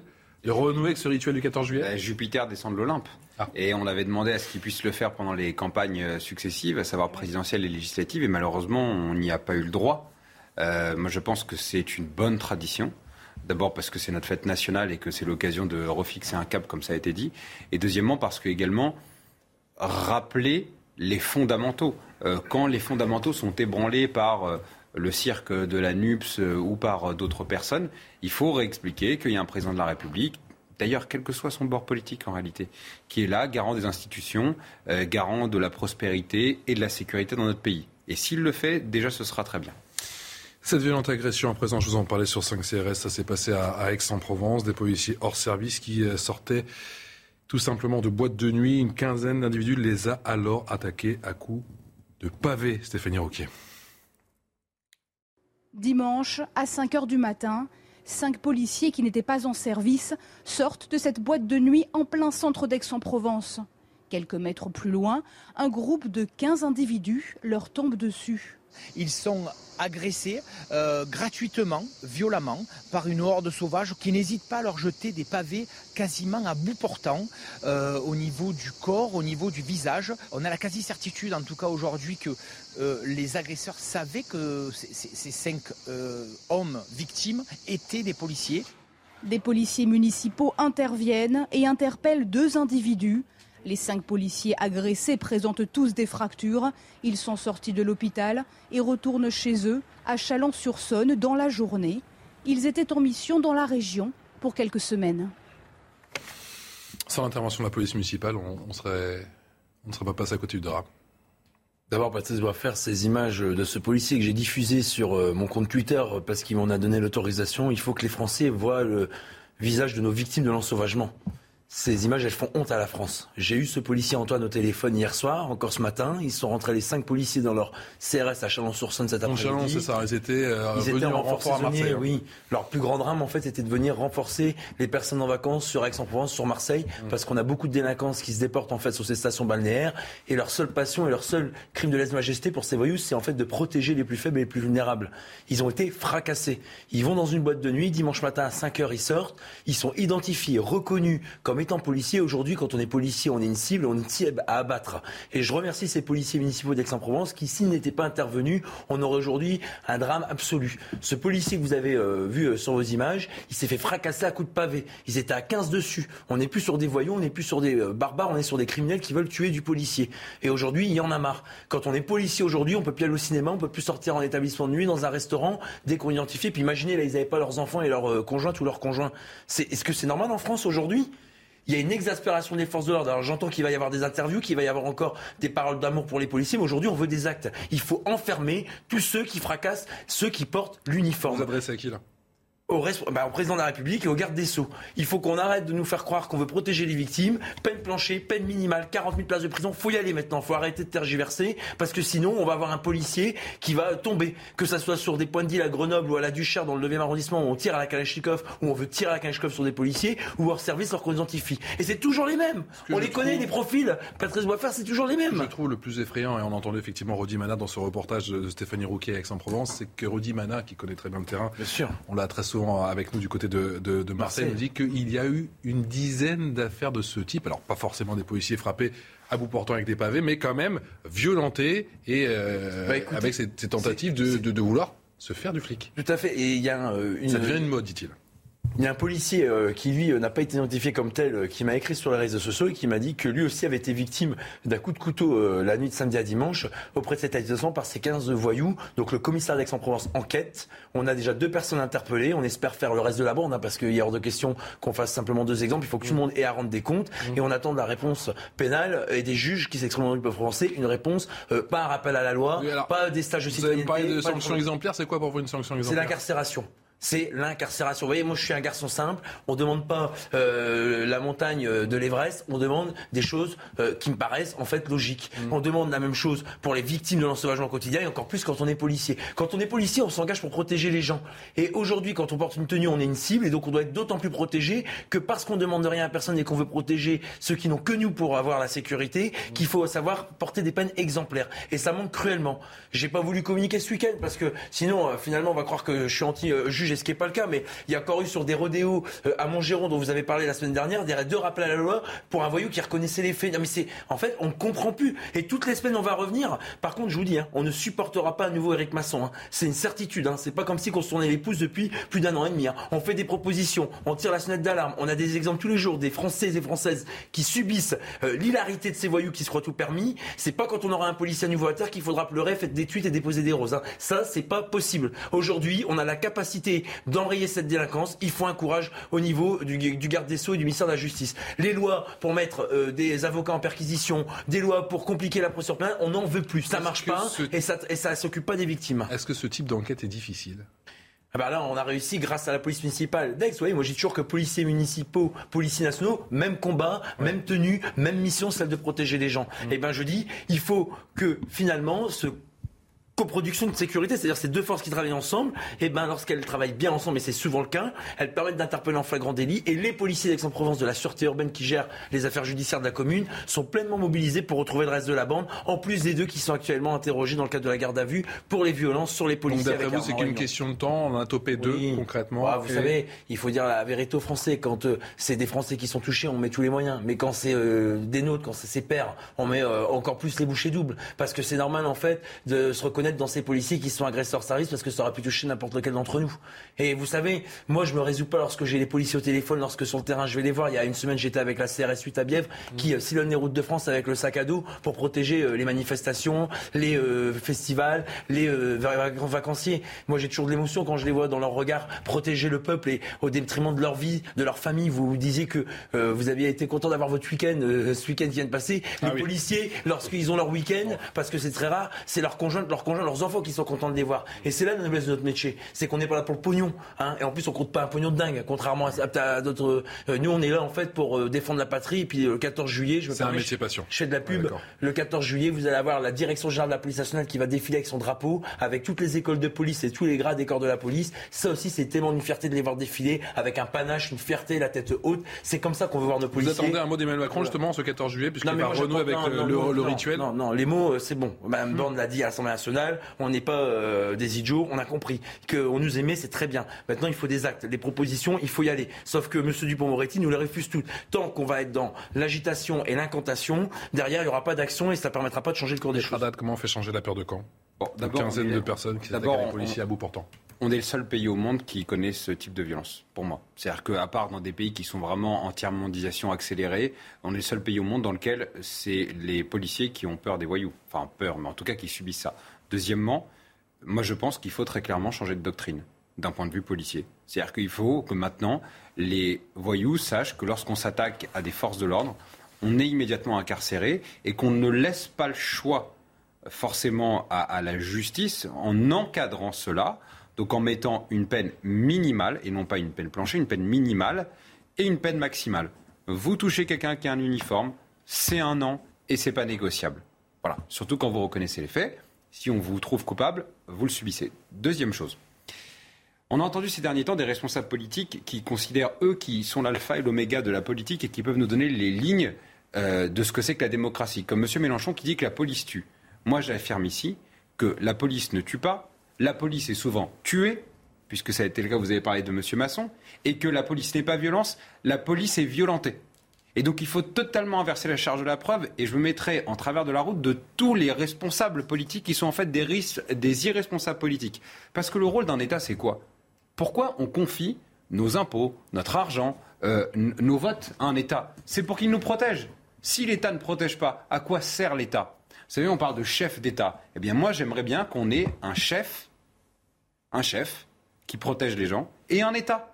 Mais on a l'impression qu'on n'a ni plus chef, ni d'État. Et si la protection des personnes et de ceux qui nous protègent n'est pas assurée, eh bien on n'est plus dans un État qui est un État démocratique et moderne. On est le seul pays au monde. Et c'est intolérable à de voir de telles images. On a le sentiment que cette haine anti-flic n'a décidément pas de limite. Régis Le Sommier, est-ce que ça vous inquiète? Euh, Je dirais que si je vous disais que ça ne m'inquiète pas, euh, je serais... Euh, euh, depuis le temps que je viens sur ce plateau et qu'on parle sur ces news justement de ces problématiques, j'ai l'impression qu'il y a quand même une récurrence absolument hallucinante. Et, et pour vous, c'est un problème franco-français pour reprendre les propos Ah oui, oui, totalement, totalement. qui voyagez, qui oui, alors après, euh, il y a différents contextes et différents pays, et, je ne voyage pas souvent dans des pays euh, démocratiques, mais en tout cas, il me semble dans les pays occidentaux. Euh, que euh, on est, les seuls à avoir ce, euh, cette, je dirais que cette haine de la police, c'est-à-dire haine de, au-delà de la police, de tout ce qui ressemble à, un uniforme qui, qui, qui, est, qui est censé incarner une, une forme d'autorité. L'autre jour, on, a, on a évoqué l'agression de, de ce chauffeur de bus qui a évité un accident, qui est sorti de son, de, de, de son véhicule pour aller constater et qui s'est fait rouer de coups. Euh, complètement gratuitement, simplement parce que, et en plus, euh, dans ce cas précis, euh, je dirais que l'autobus est souvent un, comment, une sorte de est, l'unique moyen de locomotion de, de, certaines personnes de ces quartiers pour pouvoir se déplacer. Donc c'est pénaliser les quartiers, c'est pénaliser, on le dit assez souvent, euh, la plupart des gens qui souffrent euh, de, de, de, ce, de, de, l'attitude de ces bandes-là, c'est les gens qui vivent avec eux. Et, et là, en l'occurrence, sur, les, sur, la, euh, sur la police, on voit quand même que ces dernières années, et, et on n'arrive pas, pas bien à comprendre en fait pourquoi euh, il y a une sorte de euh, comment dire de, de, de renversement qui s'est produit, j'ai l'impression, en France. C'est-à-dire que euh, je parlais de l'autorité. Il, il y, a, les ambulanciers, il y a les pompiers, il y a tout un tas de corps qui sont aujourd'hui obligés de se protéger eux, alors que leur mission première, la mission première de la police, c'est pas d'agresser les gens ni de d'interpeller nécessairement des, des voyous, c'est de faire en sorte qu'il y ait un ordre qui est respecté. On, on, disait il y a quelques années que certains policiers partaient en retraite sans avoir jamais utilisé leurs armes. Aujourd'hui, ça devient de plus en plus rare et on se rend compte que la police municipale, là en l'occurrence, la police municipale a, euh, est intervenue en secours de la police nationale en fait, euh, mais au départ, la police municipale c'était euh, une police de quartier, quelque chose pour finalement pour aider les gens. au départ, leur vocation, elle était là et, là, on a l'inverse. On a, on, a. Non, on sait que c'est souvent les primo intervenants. On l'a vu sur les affaires de, terrorisme. Mais, bien sûr, mais bien sûr. Alors il y a et encore, la, la, question du terrorisme est mise un petit peu euh, pour avoir d'un point de vue secondaire maintenant, mais elle a été bien réelle dans nos sociétés. Et, donc, euh, il y a quelque chose de proprement incompréhensible euh, dans cette attitude qu'ont un certain nombre de nos concitoyens vis-à-vis de l'autorité, vis-à-vis de tout ce qui représente une forme d'ordre. Et, on est dans des comportements qui sont proprement inexplicables. Mais il y a une chose qui est certaine. je sais que c'était quand Xavier Bertrand avait proposé que euh, un agresseur de policier soit systématiquement condamné à, de, ah la prison ferme, à un an de prison ferme. je ne sais pas si ça a été, mais je me souviens de cette proposition. mais en tout cas, il y a une chose qui est claire, c'est qu'il va falloir qu'il y ait, pour, dans le cas des policiers, euh, une, une, mesure euh, qui, pas d'exception, mais en tout cas une, une, loi qui soit votée ou quelque chose qui fasse que l'agresseur du policier sache que euh, s'il agresse un policier, il risquera plus. mais bon, si c'est un, si c'est un an, Ah non, mais- si c'est un an minimum, ça n'a pas, le- ça a pas de dissuasion. Ouais, enfin un an, un an de prison, euh, je peux vous dire que Il y a, il y a quand même une chose, il y a- pa- pardon de vous couper, Régis, excusez-moi, mais il y a quand même une chose qui est, qui est à pointer dans ce que vous dites, c'est que ce sont des policiers municipaux qui sont intervenus et il y a encore plein de municipalités de gauche qui, refusent l'armement des polices, des polices municipales. Notamment à en Nantes, fait- où les, les policiers municipaux manifestent, ont manifesté Chaque pendant semaine. longtemps pour. Euh, À Grenoble. voilà. Ouais, À Grenoble. Grenoble, si ça avait été des la même-. C'est la même philosophie. jeudi Donc dernier, ils viennent, ouais, ils viennent pleurer sur le sort des policiers. euh, Et si les policiers ne sont pas armés, moi je suis désolé, sauf à, à- à tirer avec des bananes, je vois pas comment ils peuvent protéger leurs collègues. Enfin, c'est- juste. euh, Dominer la recherche qu'on n'a pas encore entendu sur ce sujet. Écoutez, moi j'attendrai une déclaration de Jean-Luc Mélenchon. Euh, pour euh, parler de ce hein. que euh, oui vous avez raison mais justement c'est bien le problème Euh, il s'empresse de dénoncer ce qui est en fait de la légitime défense en prétendant que la police tue, il généralise, il essentialise, tout en prétendant que ce n'est pas une généralité, c'est absolument extraordinaire. Et puis là, pas un mot. Euh, une personne à laquelle on balance des pierres, ça s'appelle une lapidation. Euh, eh bien, c'est mortel. Euh, c'est vraiment la volonté et la détermination de tuer une personne. Je dirais que dans certaines cultures, on sait l'effet de la lapidation, euh, parce que malheureusement, c'est une chose qui existe encore de nos jours dans certains pays, dans de nombreux pays même. Euh, c'est vraiment de la sauvagerie, de la barbarie. Et j'ajoute que, pour ma part, je crois que une gauche dévoyée, enfin une gauche qui prétend avoir le monopole du cœur, qui prétend défendre les victimes, euh, qui prétend défendre le plus faible euh, est complètement, euh, a complètement perdu, mais depuis longtemps, en réalité, le sens, le bon sens, qui veut qu'il y a un coupable, en l'occurrence les auteurs de ces, de ces faits si graves, et puis les victimes, qui sont les policiers. Mais ça fait longtemps que la gauche, qui dans la magistrature euh, occupe une certaine part, il faut quand même le rappeler, euh, et je pense au syndicat de la magistrature, euh, ces auteurs sont, vous comprenez, euh, des victimes de la société, des victimes de toutes sortes de phobies X, Y et Z. Euh, alors évidemment, les peines euh, sont beaucoup trop faibles, euh, les peines ne sont pas appliquées, les peines sont plutôt du sursis. Et pour revenir à la politique actuelle, euh, dans son programme pour la présidentielle, Jean-Luc Mélenchon voulait supprimer les BAC, les brigades anticriminalité, qui sont d'une efficacité tout à fait extraordinaire pour protéger justement la population, et puis, enfin, euh, euh, arrêter les délinquants. Et puis, il aurait voulu revoir la loi sur le séparatisme. Et c'est exactement typique de cette gauche qui euh, prétend en permanence que, ou qui pense que euh, les délinquants, voire les criminels, sont en fait à plaindre et qu'il faut les défendre et les protéger. C'est l'inverse. Que s'est-il passé dans le Loiret? C'est vrai que ce week-end a été chargé pour les forces de l'ordre. Peut-être qu'on a été je ne vais pas vous le dire. Tout à l'heure, je disais que Rudy Mana a Oui, oui, oui, non, mais- d'une dizaine de Bon. cas, effectivement, dans sa région depuis le début D'a- de d'a- l'année. D'abord, euh, je pense, je pense ce soir, à l'heure où on parle avant tout à Marie, cette gardienne de la paix stagiaire de 25 ans qui sortait d'école. Elle commençait son premier cycle de travail à Montargis. Elle est stagiaire. Alors avant, elle avait été trois ans policière adjoint, c'est-à-dire les emplois jeunes de la police à Clermont-Ferrand. Elle avait réussi bah, brillamment son concours de gardienne de la paix. Elle Un sortait refus d'obtempérer tous les 20 minutes. Vous avez raison de le dire. Enfin, je le dis en continuité. Et en fait, ce soir-là, enfin ce matin, enfin ce soir-là avec ses collègues, elle veut protéger les gens en s'assurant que les personnes qui conduisent respectent le code de la route pour éviter qu'on ait à sonner chez des familles pour annoncer un drame.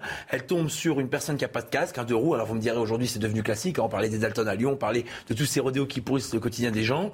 Et puis en fait, le conducteur de ce deux roues non casqué, en fait, la seule volonté qu'il avait, c'était de tuer notre collègue. Il lui a foncé délibérément dessus. Et puis en plus de l'avoir mis à terre et de l'avoir traîné pendant 10 mètres, s'est barré comme un vaurien. Voilà, c'est tout. Et d'une certaine manière, c'est les collègues qui ont ramassé Marie, qui ensuite, les secours sont intervenus rapidement. Je remercie évidemment le centre hospitalier de, de Montargis et tous les euh, personnels soignants qui ont prodigué des soins. J'ai eu le commissaire, le patron de la police de Montargis hier soir au téléphone. Aussi, il a passé toute la nuit à ses côtés parce que quand on est chef d'un service de police, on peut pas évidemment rester insensible à ce qui arrive. Elle a été opérée une première fois dimanche. Elle est repérée aujourd'hui. On pense très fort à elle. Il y a toute l'institution qui est évidemment derrière elle parce que cette jeune policière qui démarre en fait dans la fleur de l'âge dans l'institution en tant que gardienne de la paix, vous imaginez, première vacation, premier cycle, fauchée, percutée, traînée par un vaurien par quelqu'un qui ne respecte rien et aujourd'hui qui est activement recherché. Je peux, peux croire que euh, on aura rapidement des, des, résultats. Et là encore une fois, vous savez, Montargis, c'est une commune difficile. Les renforts sont, euh, les premiers renforts, c'est Orléans à 40-45 minutes.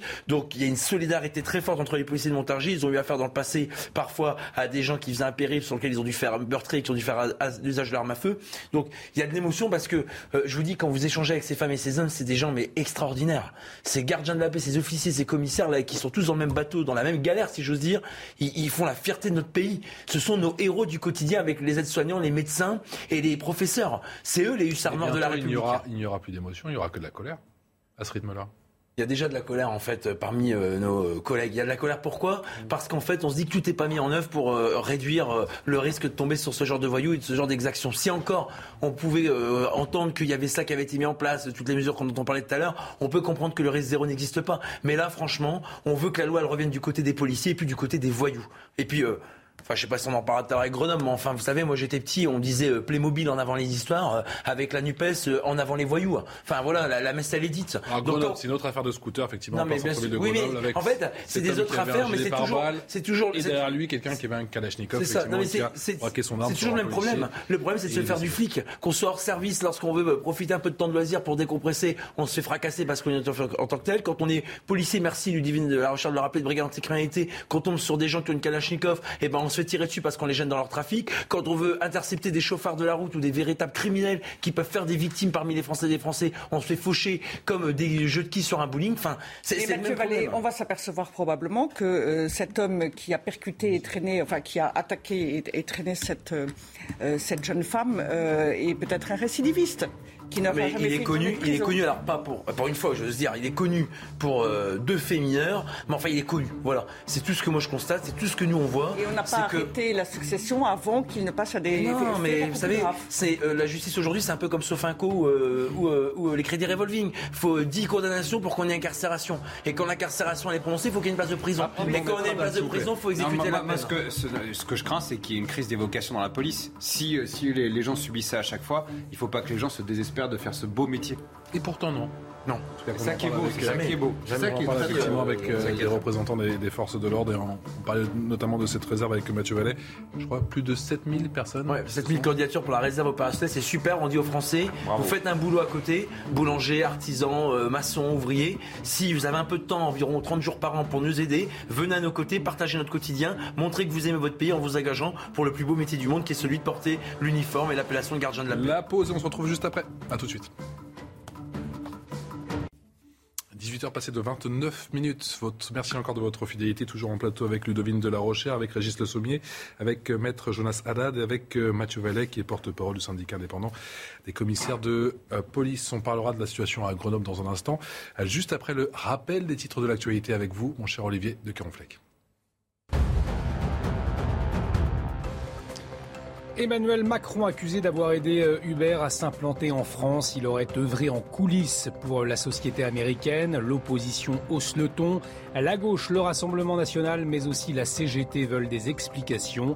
Le député LFI Alexis Corbière envisage déjà la création d'une commission d'enquête parlementaire. Plus de 60 000 réclamations de consommateurs enregistrées en 2021 par la répression des fraudes. C'est ce qui ressort du rapport annuel présenté aujourd'hui. Il lève aussi le voile sur le contrôle de 90 000 établissements.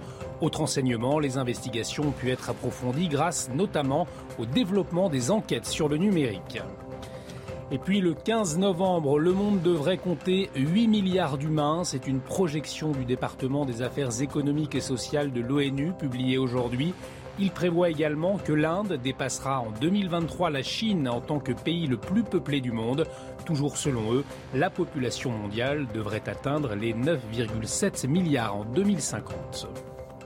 Et merci à vous, mon cher Olivier. Le business des mortiers d'artifice utilisés contre les policiers achetés sur Internet ou à l'étranger s'organise comme celui eh bien, du trafic de drogue. Quelle est l'ampleur du phénomène? Élément de réponse en plus tarder avec Solène Boulan.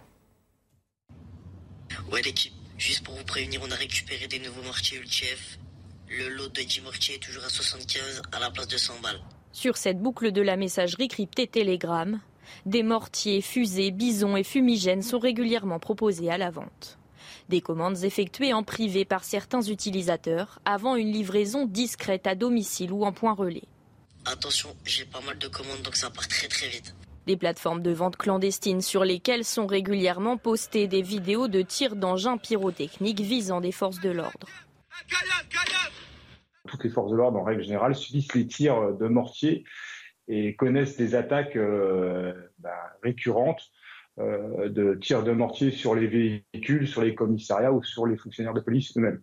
D'après la loi, seuls les produits de catégorie F1, F2 et F3 sont autorisés à être tirés par des particuliers. Mais les contrôles sont difficilement réalisables. Tous ces jeunes qui veulent utiliser du mortier d'artifice le trouvent en, deux clics, si je puis dire, sur le net et également sur des marchés parallèles qui se sont euh, développés sur les réseaux sociaux et notamment les messageries cryptées au même titre que les stupéfiants. L'achat, l'utilisation et la vente de mortiers d'artifice de catégorie F4 constituent des délits punis de 6 mois d'emprisonnement et de 7 500 euros d'amende. Mathieu Vallès, ça se trouve en deux clics, si je puis dire, et on ne peut rien faire.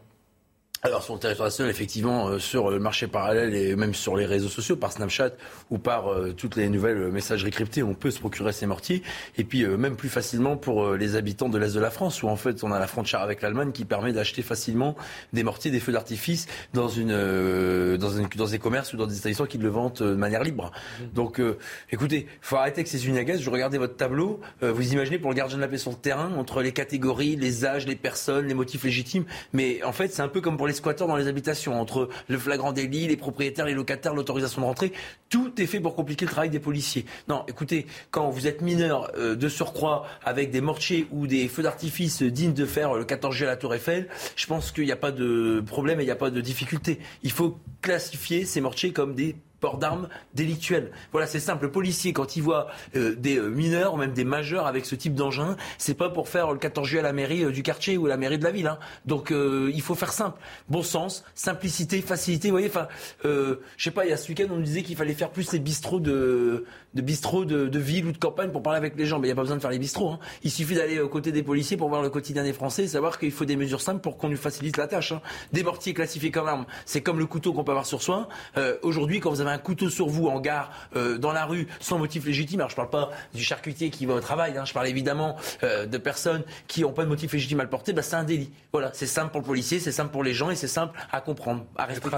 on ne sait pas faire simple et efficace en France alors, on pourrait, effectivement, on pourrait faire simple. Mais moi, ce qui me glace le sang, je vous le dis, hein, c'est comment, dans notre pays, depuis quelques années, on a des modes de délinquance. C'est-à-dire, comme il y a la, saison euh, automne-hiver ou printemps-été, eh bien, les délinquants, euh, d'année en année, il y a des modes. Donc euh, là, c'est la mode actuellement des mortiers et des rodéos.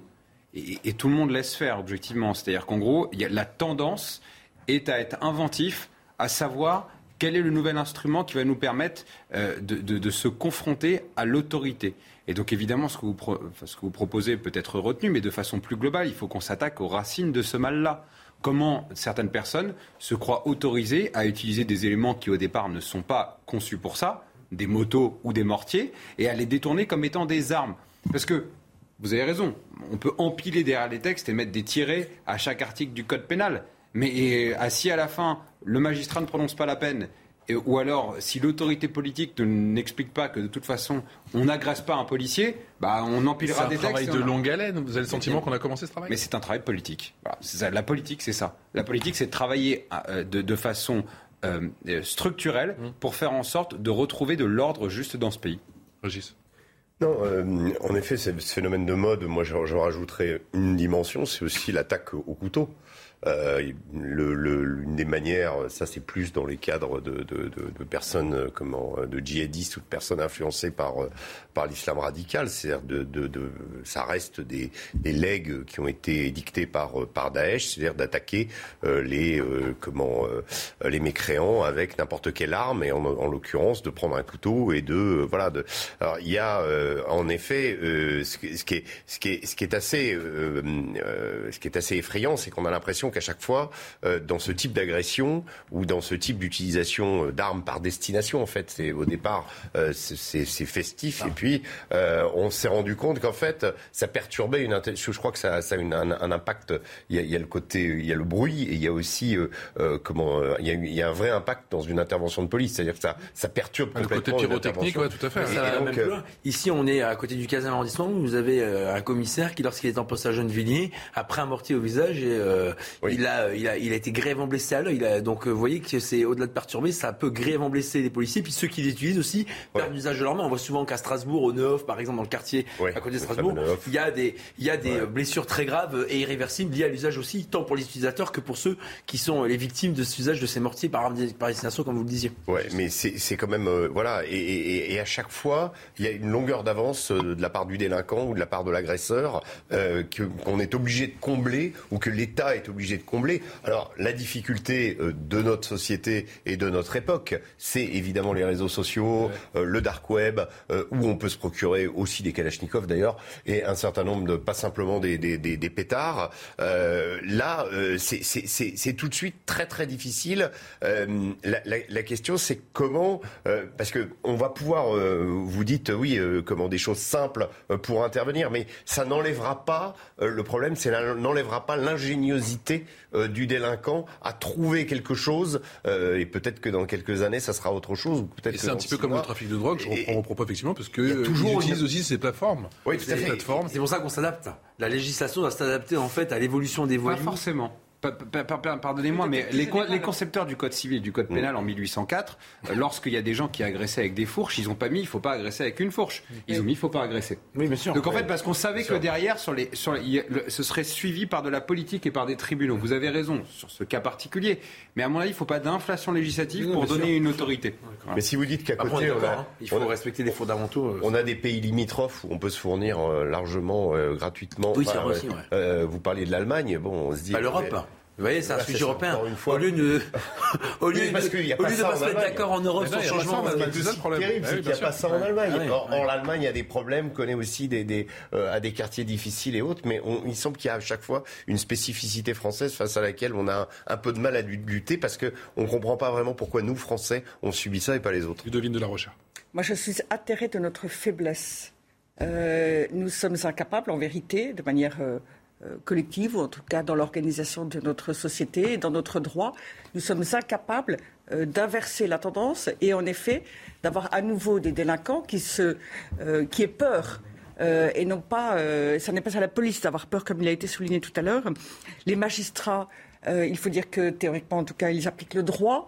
le droit français, il est devenu en la matière extrêmement complexe. encore une fois, il donne euh, indéfiniment des chances, des opportunités, etc., aux victimes euh, euh, à un point qui est absolument indécent et qui explique aussi les décisions actuelles. J'ai évoqué plusieurs fois sur ce plateau les dernières lois en termes de justice euh, qui disent qu'il faut faire les peines d'incarcération en milieu ouvert, euh, qu'il n'y a de toute façon pas de peine en dessous d'un certain seuil, enfin, etc., qu'on n'applique pas en dessous d'un certain, euh, d'une certaine durée de condamnation à la prison ferme, etc., etc. Et puis nous avons une justice qui du coup est beaucoup trop lente, elle est dramatiquement lente. Et donc la lenteur, c'est aussi de l'inefficacité. On ne peut pas faire peur quand le jugement aura lieu peut-être un jour, bien des années après. Et pendant ce temps-là, les délinquants cavalent, quel que soit le, euh, ce dont on parle. Euh, donc il y a vraiment le, la complexité, euh, le fait d'être inadapté et la lenteur, et tout cela est euh, urgemment à revoir. Autrement, les policiers, de fait, et donc la population, ne peuvent pas être en sécurité. Vous avez évoqué le cas de Grenoble tout à l'heure, on va reparler justement. Les parents de l'homme abattu par un policier ont décidé finalement de porter plainte. Un équipage de la BAC, je vous le rappelle, avait tenté d'intercepter, et cela en plein jour, en plein centre-ville, deux hommes sur un scooter. Je vous rappelle que le passager était armé d'une Kalachnikov qui se révélait être chargée. Le policier qui a ouvert le feu a déclaré que l'arme de guerre avait été pointée sur lui. C'est finalement le conducteur du scooter qui a été abattu d'une balle dans la tête, tandis que son passager euh, armé a pris la fuite. Il est toujours activement recherché, euh, Mathieu Oui, il est euh, actuellement recherché par la police judiciaire de Grenoble qui, en fait, a la charge de la tentative d'homicide sur les policiers. L'affaire qui a pris une tournure politique à le conseil municipal d'opposition, Alain Carignan accuse le maire écologiste Éric Piolle d'avoir mis en place une cellule d'aide psychologique. Écoutez ce qui nous a choqué, c'est qu'effectivement, le Dauphiné libéré annonce à 22h15 ce soir-là que euh, le maire mettait en place une cellule psychologique euh, en faveur du délinquant qui avait été euh, tué par la, police à la suite de, cet affrontement à la Kalachnikov. Ça nous a choqué pourquoi? Parce que Grenoble est la première ville de France pour les agressions violentes et les vols à tir pour 1000 habitants.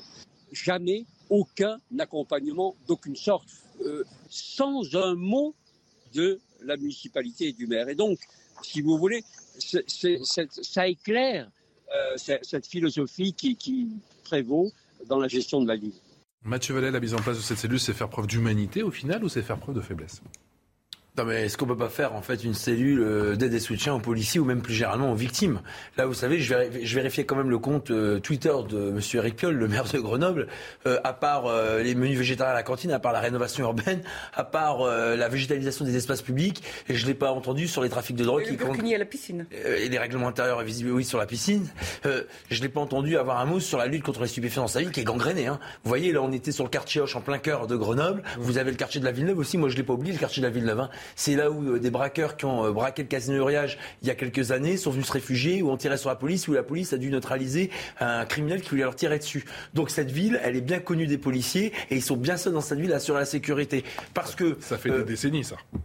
Ah bah, bah mais Grenoble, je parle de Grenoble. mais, Grenoble, mais, eh ben, écoutez que les habitants en tirent une conséquence, j'en sais rien. Enfin, euh, vous savez, la police municipale de Grenoble, elle est pas armée, par exemple. Donc moi, je soutiens totalement les policiers municipaux. Mais vous imaginez, Patrice faire que si c'était des policiers municipaux jeudi dernier qui avaient croisé la route de ce T-Max volé, faussement immatriculé, sur lequel on avait un conducteur qui avait une serait-ce qu'un voilà, enfin pardon du peu, un gilet pare-balles avec euh, des gants et un casque et puis des passagers aériens, une Kalachnikov. À 18 h tout va bien. Euh, ils avaient croisé la route des policiers municipaux. Ils leur tiraient dessus. Ils faisaient quoi les policiers municipaux? Ils se abattre comme des chiens. Enfin, je veux dire, au bout d'un moment, euh, Jonathan en parlait tout à l'heure.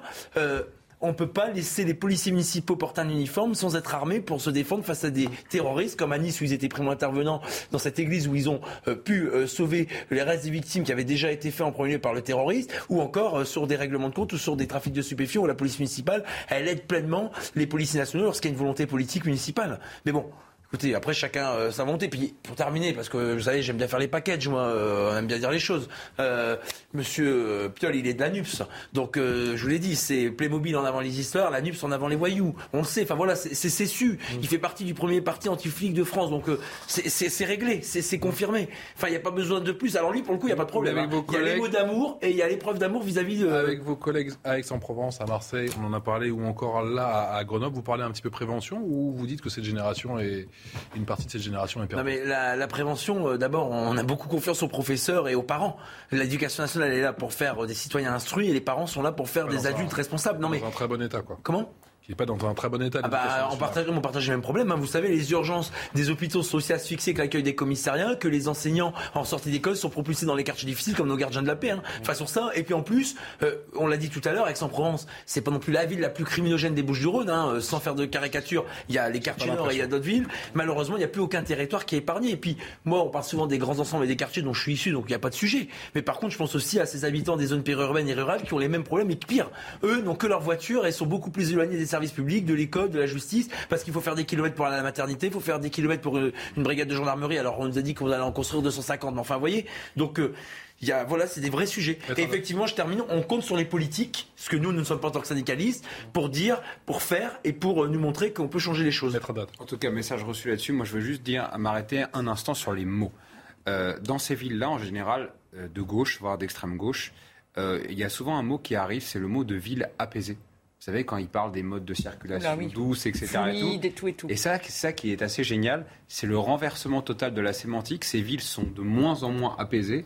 Elles sont des nids, je pense notamment à Rennes, à Nantes ou à Grenoble, de violence, et on les appelle apaisées. Donc vous imaginez la violence même sémantique que reçoivent les gens lorsqu'on leur dit que ce sont des villes apaisées, des villes de mode doux, hein, comme euh, le mode doux de la porte de la Chapelle, de Stalingrad, etc., et qui voient ce, ce réensauvagement. Et petit point quand même, moi je pose la question, de quel droit une mairie crée une cellule psychologique pour la famille d'un délinquant? Sur quelle base textuelle? De quel droit nos impôts, en tout cas les impôts des Grenoblois, sont payés pour des cellules psychologiques. J'aimerais bien avoir un fondement textuel qui autorise cela. Et si ce n'est pas le cas, il faut d'ailleurs que la justice s'en saisisse pour savoir pourquoi on a payé Maître ça. Haddad, je vous coupe. On va aller sans plus tarder du côté de l'Assemblée nationale avec cette motion de censure dont on a beaucoup parlé, effectivement, qui a été discutée depuis 16 heures avec cette passe d'armes, notamment entre Elisabeth Borne et Mathilde Panot, la chef de file de l'ANUPS, qui a été donc rejetée. C'est officiel. Écoutez le sentiment en direct d'Olivier Véran. Tendre la main au niveau gouvernemental et au niveau de la majorité pour trouver des accords, des points de consensus, des compromis pour avancer au service des Français. Un dernier point, parce qu'il a été beaucoup question dans le discours de certains membres de la NUPES d'accointance entre la majorité et le Rassemblement national. Je vais être chirurgicalement factuel. Les seuls parlementaires qui, à ce stade, ont emporté des voix au Parlement parce que le Rassemblement national les a soutenus, ce sont les députés de la NUPES. Et ils ne l'ont pas fait sciemment.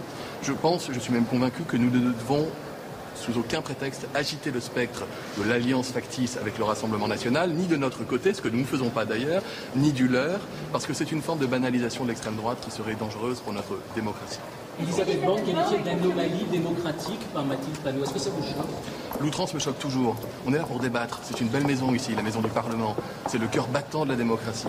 C'est l'endroit où on confronte les idées. Alors des, des mots plus hauts que d'autres, il y en a toujours eu dans l'histoire du Parlement, il y en aura encore. Je ne veux pas qu'on s'arrête à chaque fois que quelqu'un essaie de choquer, qu'on s'arrête à cette volonté de choquer. Je préfère qu'on retienne le message politique de fond d'aujourd'hui.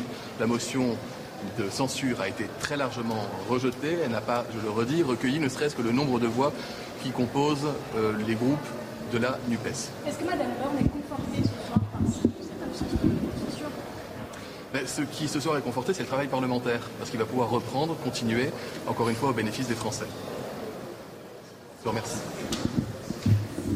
Voilà pour, voilà pour ces propos signés euh, Olivier Véran, ministre au, au Renouveau démocratique, euh, qui s'est exprimé donc après eh bien, ce rejet sans grande surprise effectivement de cette motion de censure. On en a parlé effectivement en début de, de punchline avec euh, oui, Devine la recherche. Ah oui, c'est tout à fait extraordinaire cette réaction d'Olivier Véran. Alors d'abord, il faut quand même rappeler que ce monsieur vient du Parti socialiste et donc euh, en vérité sur un plan idéologique. Vous pas euh, des attaques sur le Rassemblement national, je pense. Non, non, mais euh, sur un plan idéologique, il est en vérité très près, euh, et en tout cas même très près de l'intérieur même d'une partie de la NUPES. Alors pour des raisons d'opportunité politique, il est devenu LREM, et puis après, euh, il a été promu, euh, enfin, il a été élu député LREM, puis promu ministre. Mais en vérité, idéologiquement, il est très proche. Et quand il prétend que euh, certains ont été élus grâce au RN, c'est le contraire. Euh, effectivement, euh, c'est euh, lui-même, enfin Emmanuel Macron, qui a bénéficié du soutien de la France insoumise euh, pour la présidentielle, euh, et euh, euh, c'est de ce côté-là que se situe plutôt le problème. Et puis j'ajoute que euh, il a un discours extrêmement agressif vis-à-vis du Rassemblement national, même quand euh, sa majorité ou, l'exécutif est, euh, attaqué de manière extrêmement euh, euh, agressive, euh, déplacée par l'extrême gauche. C'est Il avait extraordinaire. déjà eu les mêmes propos hier, hein, il n'a pas bougé tellement- d'un iota. hein. Il est tellement idéologue, il est tellement partisan, il est dans un espèce de logiciel obsessionnel vis-à-vis de euh, ce qu'on appelle souvent l'extrême droite, et il oublie que la NUPES, la gauche, est aussi à l'extrême, et qu'elle ne vaut en tout cas pas mieux, et je pense plutôt mieux, Un petit peu de bien. mathématiques, en tout cas, il fallait 289 voix, vous le savez bien sûr, pour la majorité absolue pour que cette motion de, de censure passe. Finalement, 146 députés seulement, si je puis dire, ont, ont voté en sa faveur. On va aller du côté de l'Assemblée nationale avec euh, notre ami Gauthier Lebray, Gauthier qui est avec euh, le député de la France Insoumise, Adrien Quatennens. À vous, Gauthier. Oui, avec Adrien Quatennens, député de la France Insoumise. Adrien Quatennens, la motion de censure a été largement rejetée, 146 voix seulement. Ça veut même dire que dans votre groupe, au sein de la NUPES, tout le monde n'a pas voté en faveur de cette motion de censure. Pourquoi? Il faut qu'on regarde, on a eu des parlementaires qui étaient malades, euh, voilà, donc il faut qu'on regarde, il y en a manqué 5 en effet. Il y a 146 sur 151 qui ont voté. Non, je crois que le, principal enseignement aujourd'hui, c'est qu'on a quand même une situation politique totalement inédite avec un gouvernement battu aux élections législatives qui n'a pas varié malgré ça d'un iota sur son programme. Le discours de politique générale de Madame Borne la semaine dernière l'a bien montré. C'est le programme d'Emmanuel Macron, rien n'a été changé, qui est un gouvernement en quelque sorte qui n'est pas légitime du point de vue de l'Assemblée, puisque le vote de confiance n'a pas eu lieu. Alors nous avons choisi de permettre en quelque sorte ce vote, puisque vous savez que le vote de confiance, c'est le vote qui permet aux députés de se positionner normalement. Votez pour la confiance, vous êtes dans la majorité, votez contre la confiance, vous êtes dans l'opposition. Comme Madame Borne ne s'est pas soumise à ce vote de confiance, eh bien, la motion de censure déposée par la nouvelle Union populaire écologique et sociale permettait à chacune, chacun en responsabilité de se positionner. Que voit-on aujourd'hui?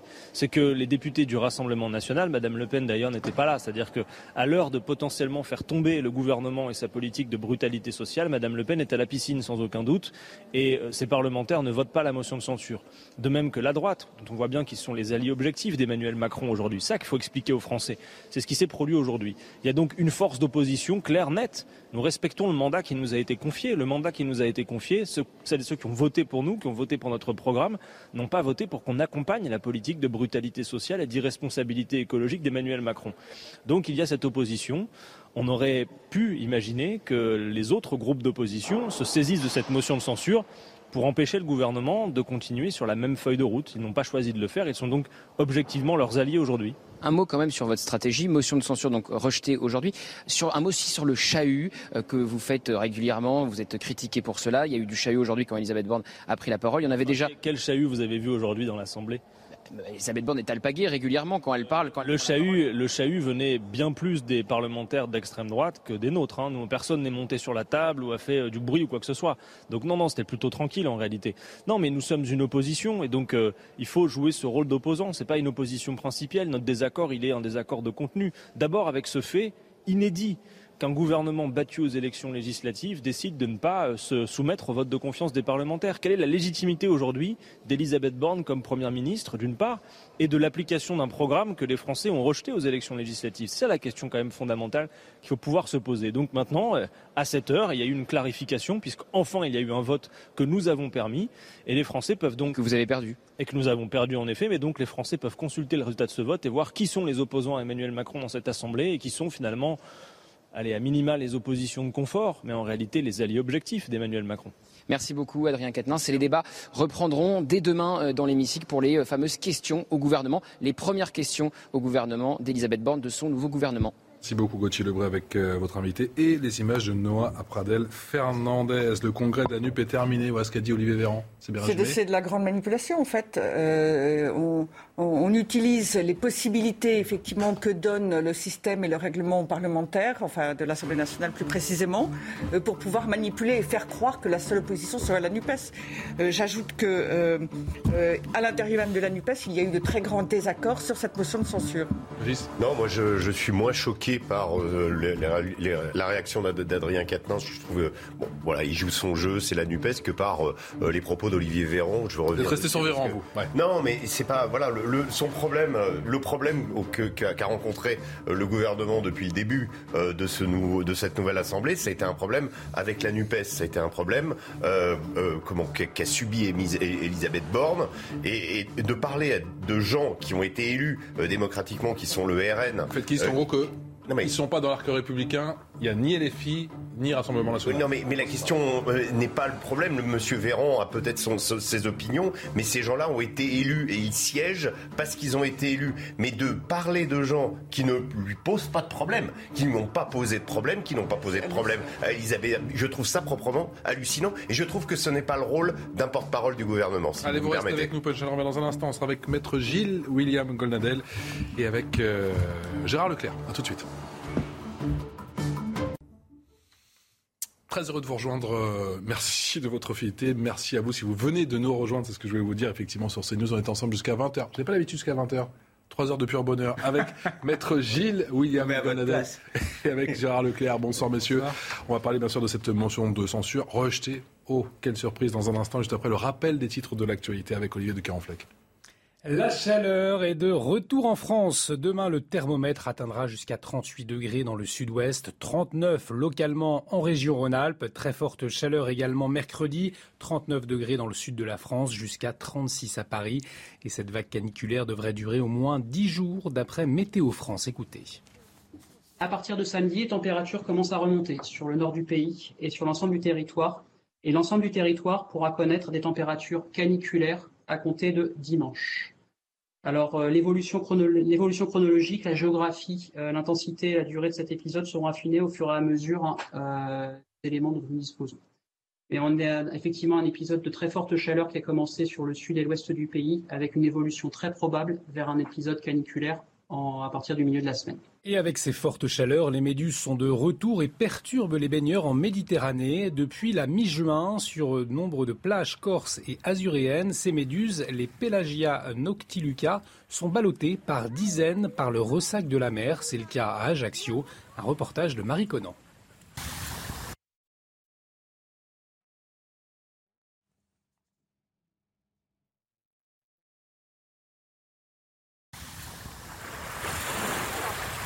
Activité de l'après-midi, pêche à la méduse. J'en suis à 4 en une minute. Car depuis plusieurs semaines, elles ont envahi les côtes méditerranéennes. Sur cette plage corse, elles ont été vues par milliers. Cette famille parisienne voit ses projets de baignade tomber à l'eau. du coup, on se baigne pas, on joue avec le petit dans le sable et puis on bavarde sur la serviette, mais pas de baignade. Juste, euh, juste les pieds dans l'eau euh, jusqu'aux genoux. Certains plus courageux s'y sont aventurés non pas sans quelques égratignures. Euh, je me suis fait piquer par une méduse. Euh, là, juste là, derrière. Et en cas de piqûre, pour soulager la douleur, mieux vaut adopter les bons réflexes dès les premières minutes. Vous allez vous mettre, si vous avez du sable chaud, très chaud à proximité, vous couvrez, vous frottez surtout pas, vous couvrez de sable chaud et vous rassez surtout à l'eau de mer, pas à l'eau douce. Selon certains scientifiques, la surpêche qui élimine leurs prédateurs pourrait être une explication à cette multiplication de méduses. Emmanuel Macron rend hommage à Shinzo Abe après sa mort vendredi dernier. Le chef de l'État s'est rendu à l'ambassade du Japon en France pour signer le registre de condoléances. L'assassinat vendredi dernier de l'ancien Premier ministre japonais a ému et choqué les dirigeants du monde entier. Emmanuel Macron a exprimé cet après-midi sa proximité avec les proches de Shinzo Abe, mais aussi avec tous les Japonais. Écoutez. Je voulais exprimer vraiment à l'égard évidemment de, la veuve de Shinzo Abe, de toute sa famille et de, l'ensemble du peuple japonais les condoléances de la France, mais dire notre amitié, notre affection. Euh, ces condoléances sont euh, adressées à tout un peuple, tant Shinzo Abe aura été un homme d'État qui a servi son peuple, sa nation. je perds aussi un ami et je veux dire euh, à son épouse, sa veuve, notre amitié très sincère et notre affection. Voilà pour le journal d'Olivier de Caronfleck que l'on retrouve dans une demi-heure pour faire un nouveau point sur l'actualité. De ce lundi à la une de l'actualité, Maître Goladel et mon cher Gérard Leclerc, la motion de censure, sans grande surprise, ma chère Elodie Huchard, du côté de l'Assemblée nationale, rejetée. Seuls 146 euh, eh bien, députés ont voté pour. Oui, effectivement, on est bien loin de la majorité absolue. On le rappelle, il fallait 289 députés. Et puis, rappelons autre chose. Dans l'intergroupe de l'ANUPS, ils sont normalement 151 députés, certains, mais ça n'est pas non plus une surprise, n'ont donc pas pris part à cette motion de censure. On le savait, certains socialistes n'ont pas souhaité euh, la voter. Et puis, il y en a d'autres, comme par exemple Nicolas Dupont-Aignan, qui ont souhaité euh, la voter. Donc, on voit que même en interne, finalement, ça a un petit peu euh, tangué. Il y a eu de longs débats là-dessus. Alors, d'un côté, on a Mathilde Panot, la présidente des députés LFI ici, qui expliquait que le gouvernement, je la cite, suintait le mépris et qui a tenté de tendre la main aux oppositions, expliquant que tous ceux qui ne voteraient pas en faveur de cette motion de censure seraient donc d'accord avec le gouvernement. Et puis Elisabeth Borne, elle qui s'en est prise très clairement à la NUPS en leur demandant mais que censurez-vous, que proposez-vous? Elle a aussi ajouté ceci, vous êtes fâchés avec le résultat des urnes, je vous l'apprends peut-être, mais Jean-Luc Mélenchon n'a pas gagné ni l'élection présidentielle ni les élections législatives. Du côté des Républicains comme du Rassemblement national, on le savait, ils n'ont pas souhaité voter cette motion de censure ils veulent montrer qu'ils sont dans une opposition constructive. Alexandre Loubet pour le Rassemblement national dit vouloir préférer son pays à son parti. Quant à Michel Tabarot pour les Républicains, elle explique que le gouvernement n'aura pas ni sa défiance ni la confiance, qu'ils sont prêts à aider dans l'intérêt euh, du pays. Et puis c'est Olivier Véran, le porte-parole du gouvernement, qui est venu euh, nous parler euh, à l'issue de ce vote, expliquant qu'il s'agissait là du troisième échec de Jean-Luc Mélenchon après la présidentielle et les élections législatives. Merci à vous, Elodie, Elodie Huchard, depuis l'Assemblée nationale, avec les images de Noah, Pradel, Fernandez et Olivier Véran, de rajouter que le congrès de la NUP, de la NUP s'est terminé. C'est aussi votre sentiment? C'est une vision, disons, un peu, un peu polémique des choses. Bon, c'est quand même clairement quand même un échec pour, euh, pour la NUP. Parce que euh, ils n'ont donc que 146 voix, alors qu'ils sont 151. Donc, comme ça a été dit, il y en a déjà au moins 5 qui n'ont pas voté, et même sans doute un peu plus, puisque donc il semblerait qu'il y ait au moins Nicolas Dupont-Aignan. Il faudra voir le reste, les autres, parce qu'on n'a pas, moi j'ai pas le détail du vote, peut-être d'autres. Donc, ah bah, ça dit que certains étaient malades peut-être. Hein. Voilà. Alors, il y en a qui manquent. Bon, alors, qu'est-ce que voulait faire la NUPES là-dedans? Elle voulait s'affirmer, s'afficher comme le seul, le véritable opposant et n'ont pas cessé de dire que les autres ne votant, ne votant pas leur, leur, leur, motion de censure, ça prouvait bien que quelque part, ils étaient complices euh, euh, du macronisme. Et en cela, c'est raté? Mais donc ça, c'est quand même assez raté, parce que je vous dis, ils font même pas le plein de leur voix à eux. En plus, tout ça s'est fait quand même dans des conditions un peu brutales, puisque vous vous souvenez que c'est Jean-Luc Mélenchon qui lui-même avait annoncé comme ça qu'il y aurait un vote, euh, une, motion de censure, sans même euh, prendre la peine de, euh, prévenir ses alliés socialistes, communistes et écologistes, et qu'en plus, il y avait même eu une phrase assez désagréable où il avait dit qu'il fallait pas sortir du train en marche, sauter du train en marche. Donc voilà, en, en faisant déjà un peu la leçon. Bon, donc tout ça pour à l'arrivée quelque chose qui d'une certaine façon a été prévisible, puisqu'on savait qu'on les, Républicains et le Rassemblement national avaient dit qu'ils ne voulaient pas mêler leur voix à, celle de l'extrême gauche. Voilà. Mais donc, arithmétiquement, il n'y avait pas grand risque. C'est pas la première fois. C'est un peu quelque chose qui, espèce de, de, tradition au Parlement. Après, ils ont le droit de le faire. Simplement, à l'arrivée, le résultat n'est pas spectaculaire. Troisième défaite consécutive pour Jean-Luc Mélenchon, nous dit un certain Olivier Véran, qui est porte-parole du gouvernement. Écoutez. Un dernier point, parce qu'il a été beaucoup question dans le discours de certains membres de la NUPES d'accointance entre la majorité et le Rassemblement national. Je vais être chirurgicalement factuel. Les seuls parlementaires qui, à ce stade, ont emporté des voix au Parlement parce que le Rassemblement national les a soutenus, ce sont les députés de la NUPES. Et ils n'ont pas fait sciemment. Je pense, je suis même convaincu que nous ne devons sous aucun prétexte agiter le spectre de l'alliance factice avec le Rassemblement national, ni de notre côté, ce que nous ne faisons pas d'ailleurs, ni du leur, parce que c'est une forme de banalisation de l'extrême droite qui serait dangereuse pour notre démocratie. Est-ce que tout ce jeu politique, ce spectacle, au final, ne fait que renforcer? Mais d'abord, oui, mais parmi les jeux politiques, je commence par la fin, je ne comprends rien de ce que vient raconter M. Véran. Mais non, mais attendez, strictement rien. C'est la NUP qui vient de donner un spectacle qui est de la gesticulation. Quand ils ne sont pas dans le chahut, ils sont dans la gesticulation. Et ce que vient de dire là M. Véran, il s'en prend au Rassemblement national qui a au contraire euh, une, position quand même euh, plus, plus polissée, plus urbaine, plus, voilà, plus constructive. c'est vraiment, ce sont, ce sont les relents de, de son passé euh, socialiste. Euh, très sincèrement, sur le, plan, euh, sur le plan politique comme sur le plan moral, je n'arrive pas à comprendre cette sortie. Mais il répète que le Rassemblement national n'est pas dans l'arc républicain. D'accord, non mais ça, il peut, dire tout ce qu'il veut. Je, veux dire, le, moment, le moment de parler, pardon, j'ai du mal à comprendre, d'autant plus que, pardon de le dire, s'il en est à sonder les urnes, M. Macron est élu par la grâce de la NUP pas par la grâce du Rassemblement national, à tout hasard. Donc, il ferait en plus, euh, il devrait faire attention s'il en est vraiment à ces calculs-là. Ils sont, ils sont vraiment saugrenus. Pour le reste, je viens de le dire, c'est quoi, c'est quoi la, la, démonstration de la NUP J'ai pas d'autre mot. Hein. C'est de la gesticulation. À l'arrivée, il en manque. Il en manque. Alors, M. Katnins nous a expliqué tout à l'heure, je l'ai entendu, qu'il devait être malade. Ben, ils ont intérêt de, de, fournir un certificat médical, ces gens-là. Hein. Parce que sinon, ils vont avoir des problèmes, hein, ça rigole pas. Donc, vraiment, où que je tourne mon regard, alors je sais qu'il est rarement euh, attendri par, euh, par l'extrême gauche, je n'arrive pas, et même quand je m'essaye difficilement à l'objectivité s'agissant d'un parti aussi subjectif, je n'arrive pas à comprendre ce qu'ils, de leur même, de leur point de vue, ont gagné en trouvant, alors ça c'est très d'extrême gauche, les alliés objectifs les alliés objectifs. Si tu n'es pas avec moi, alors tu es avec mon ennemi. Bon, euh, donc très sincèrement, c'est pas encore une très grande journée pour les amis de M. Mélenchon. Ils ont une mauvaise, euh, mauvaise euh, semaine sexuelle la semaine dernière. C'est pas encore terrible. Un après-midi marqué, cette motion de censure marquée effectivement par cette passe d'armes, notamment entre Elisabeth Borne et Mathilde Panot, la chef de file du, du groupe Insoumis. Nous voici enfin de retour en démocratie parlementaire. Pour résumer, vous avez été nommé par le président de la République en mai. Puis, au lendemain du naufrage des législatives, vous lui présentiez votre démission. Le président vous a maintenu en poste, et ce, alors même que vos idées sont minoritaires dans le pays.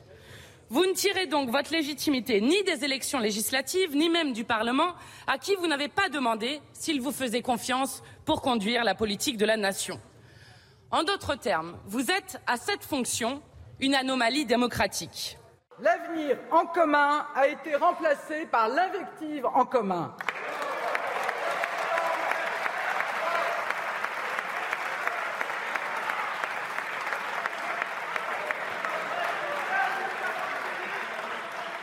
La motion de posture a remplacé la motion de censure. La seule chose que je perçois en vous lisant, en vous écoutant, c'est que vous êtes, pardonnez-moi le mot, fâché.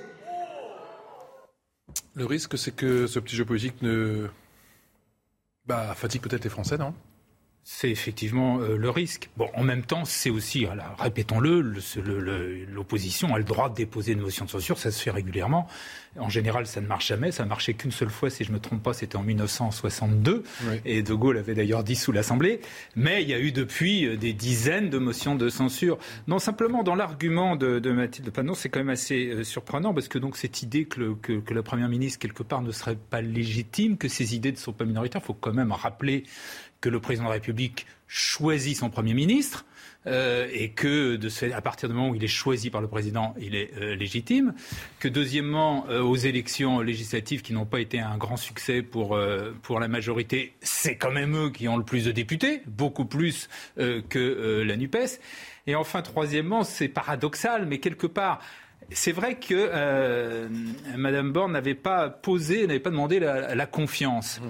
Euh, comme d'autres premiers ministres, hein, puisque Rocard ne l'avait pas fait, Barne ne l'avait pas fait, etc. Il y en avait eu de Murville, même ensuite, ne l'avait pas fait, etc. etc. Simplement, par ce vote-là, quelque part, paradoxalement, la NUPES lui donne une confiance, puisqu'elle fait la démonstration que euh, l'opposition n'est pas capable euh, d'avoir, de se mettre d'accord sur un texte. Donc, euh, de façon assez étonnante, ce que Elisabeth Borne n'avait pas jusque-là, d'une certaine façon, la, NUPES lui accorde. Elle remporte au final une, bah, bataille qu'elle n'avait pas, qu'elle n'avait pas réclamée. Gérard Leclerc a raison. Hum. ça va même plus loin. Ça va même plus loin. je veux dire, bon, effectivement, de manière négative, Madame Borne montre qu'elle euh, est, elle reste la majorité, même relative, mais elle reste la majorité, mais de manière encore plus nette, d'une certaine manière. Elle arrive, la NUP arrive, et je vous assure que c'est un exercice qui n'a rien de spontané ni de facile, arrive à, faire que je trouve Madame Borne sympathique. Ben oui, quand vous, vous conduisez irrationnellement, lorsque vous faites une querelle de légitimité par rapport à quelqu'un qui est juridiquement légitime, eh bien oui, vous êtes obligé, vous êtes porté par un réflexe euh, de, de, considérer effectivement, au moins par, au moins, euh, par comparaison, oui, je préfère Madame Borne. Alors s'il continue comme ça longtemps, et bien entendu, on finira par trouver Madame Borne tout à fait, tout à, plus que légitime. On trouvera, euh, on, trouvera même le président de la République. Vous verrez qu'il arrivera à prendre à témoin pas tout de suite, pas demain matin à 9h, mais dans deux mois, dans trois mois peut-être, l'opinion de que décidément, euh, avec cette opposition stérile et, manichéenne, on ne peut rien faire, je considère, sans m'en réjouir, que d'une certaine manière, puisqu'il joue le jeu des alliés objectifs, le meilleur allié de M. Macron et Mme Borne, c'est encore M. Mélenchon. Et Mme Macron qui, on l'a appris aujourd'hui, va répondre aux questions euh, ce jeudi de nos confrères de TF1 de France 2, qui va donc renouer avec le rituel, la traditionnelle interview politique du 14 juillet. C'est une bonne chose? En tout cas, il fallait le faire, parce qu'il ne s'est pas exprimé depuis quand même la, défaite relative. C'est à la fois une victoire relative ou une défaite relative aux législatives, donc il y a beaucoup de questions. En plus, il y a d'autres, questions qui se sont posées depuis, notamment la fameuse affaire euh, Uber. Et donc, euh, pour lui, ça va être l'occasion de répondre à, à toutes, toutes, ces interrogations et toutes ces critiques qu'on a beaucoup entendues. Alors, à la clarification, Maître Golnadel euh, oui, enfin, il va tenter de le faire. Enfin, moi, je suis, j'aime bien les traditions. Je trouve que le, discours du 14 juillet est une saine tradition républicaine. De ce point de vue-là, je, n'en pense que du bien. Pour le reste, euh, Monsieur Macron, en ce qui me concerne, aura du mal à me convaincre qu'il n'aura pas tout fait pour perdre sa majorité absolue. Il, faut, il fallait vraiment, de mon point de vue, hein, euh, subjectif, de mon point de vue, c'était pas facile, après avoir gagné les élections présidentielles, de perdre ainsi. Il fallait vraiment y mettre du sien, euh, euh, nommer un ministre plutôt indigéniste à la, à la place d'un ministre républicain à l'éducation nationale, avoir un discours qui collait davantage sur le plan de l'économie à la NUP qu'aux Républicains. Euh, il y avait, vous aviez deux, candidats de gauche, euh, évidemment. Donc, très sincèrement, je n'ai, j'ai toujours pas compris le film. Genre je partage le début de ce qu'a dit euh, euh mais simplement euh, le, pas la fin. C'est-à-dire, effectivement, euh, Emmanuel Macron a mal joué le coup. Il n'a pas fait de politique. Or, quand on veut gagner une élection, on est quand même censé faire de la politique. Cela dit, je ne suis pas sûr que ce soit les éléments que vous avez évoqués qui expliquent la défaite. Simplement, si vous mobilisez pas votre camp et si vous ne faites pas de, politique, ben, les électeurs ne viennent pas. Je ne pense pas que ce soit Papendiaï qui a une moindre, le moindre effet sur, sur les électeurs. Un exemple. Oui, mais je ne crois pas. Qu'est-ce que vous avez donné d'autre? Enfin, les deux, deux, je ne crois pas, simplement. il n'a pas fait campagne. Quand vous ne faites pas campagne, vous ne gagnez pas les élections. Plutôt, très sincèrement. Hmm. Et certains lui ont conseillé, moi je ne suis pas un grand stratège politicien, mais plutôt que de prendre Mme Borne, euh, il aurait choisi, par exemple, euh, euh, comme, comme Première ministre, quelqu'un qui venait des Républicains. Il a eu il a eu la possibilité de le faire. M'est avis qu'il aurait eu un meilleur résultat. On les appelle les, Uber Files et les réactions politiques n'arrêtent pas effectivement depuis ce matin entre Emmanuel Macron et Uber, une relation très privilégiée. Une fuite massive de documents internes à l'entreprise américaine révélée par un consortium de médias démontre comment ces dirigeants ont justement noué une relation de proximité avec euh, celui qui était à l'époque un tout jeune ministre de l'économie, Yohann Usaï. Les médias qui ont euh, enquêté sur les relations entre Emmanuel Macron et, Uber font état de nombreux échanges par SMS, de plusieurs réunions dans le bureau de celui qui était alors ministre de euh, l'économie. Emmanuel Macron aurait aidé Uber à consolider ses positions en France. Alors il n'y a rien d'illégal, c'est même plutôt le rôle d'un ministre de recevoir les grandes entreprises qui sont présentes en France ou celles qui veulent euh, s'implanter dans notre pays. Emmanuel Macron au secours d'Uber, c'est même son logiciel politique. Souvenez-vous, au début de son de son premier quinquennat, il s'est présenté comme le président de la Startup Nation. Il n'a jamais été un partisan de la régulation à, tout va. Il a même plutôt prôné plus de flexibilité dans le marché euh, du travail. C'est une affaire qui est avant tout un désaccord politique. La gauche reproche à Emmanuel Macron d'avoir favorisé Uber au détriment de nos acquis sociaux et des droits des travailleurs, car effectivement Uber est, connu pour imposer à ses salariés des conditions de travail difficiles et, une précarité dans leur emploi. Alors ces conditions ont évolué depuis, mais le fond du sujet pour la gauche est celui-là. C'est un sujet qui est un sujet de désaccord politique, ça n'est pas un sujet juridique, il n'y a rien d'illégal. Merci Yohann, Yohann pour toutes ces précisions. L'opposition qui est forcément vent debout. Écoutez le sentiment d'Alexis Corbière qui euh, réclame une commission d'enquête. Écoutez, moi j'ai une certaine idée de la République qui fait que le président ou celui qui va être président ne peut pas être un lobbyiste au service euh, d'intérêts privés et d'une entreprise nord-américaine qui par ailleurs a plus que des délicatesses avec euh, que ce soit les États-Unis, avec euh, je veux dire qui cherche à contourner chaque fois les réglementations, qui même ne les respecte pas. Est-ce que vous dites Emmanuel Macron en personne doit s'expliquer? Bah écoutez, moi je pense que oui. Mais s'il le fait pas, on est dans l'irresponsabilité présidentielle de la Ve République dont on parlait tout à l'heure. En gros, je suis élu, je fais ce que je veux. Maître Golnadel, le président Macron doit-il s'expliquer? Écoutez, moi j'ai apprécié les commentaires de Yann Usaï. Euh, et Je rappelle que ce n'est pas illégal. Ah ben écoutez, vous me permettrez aussi de raisonner en avocat.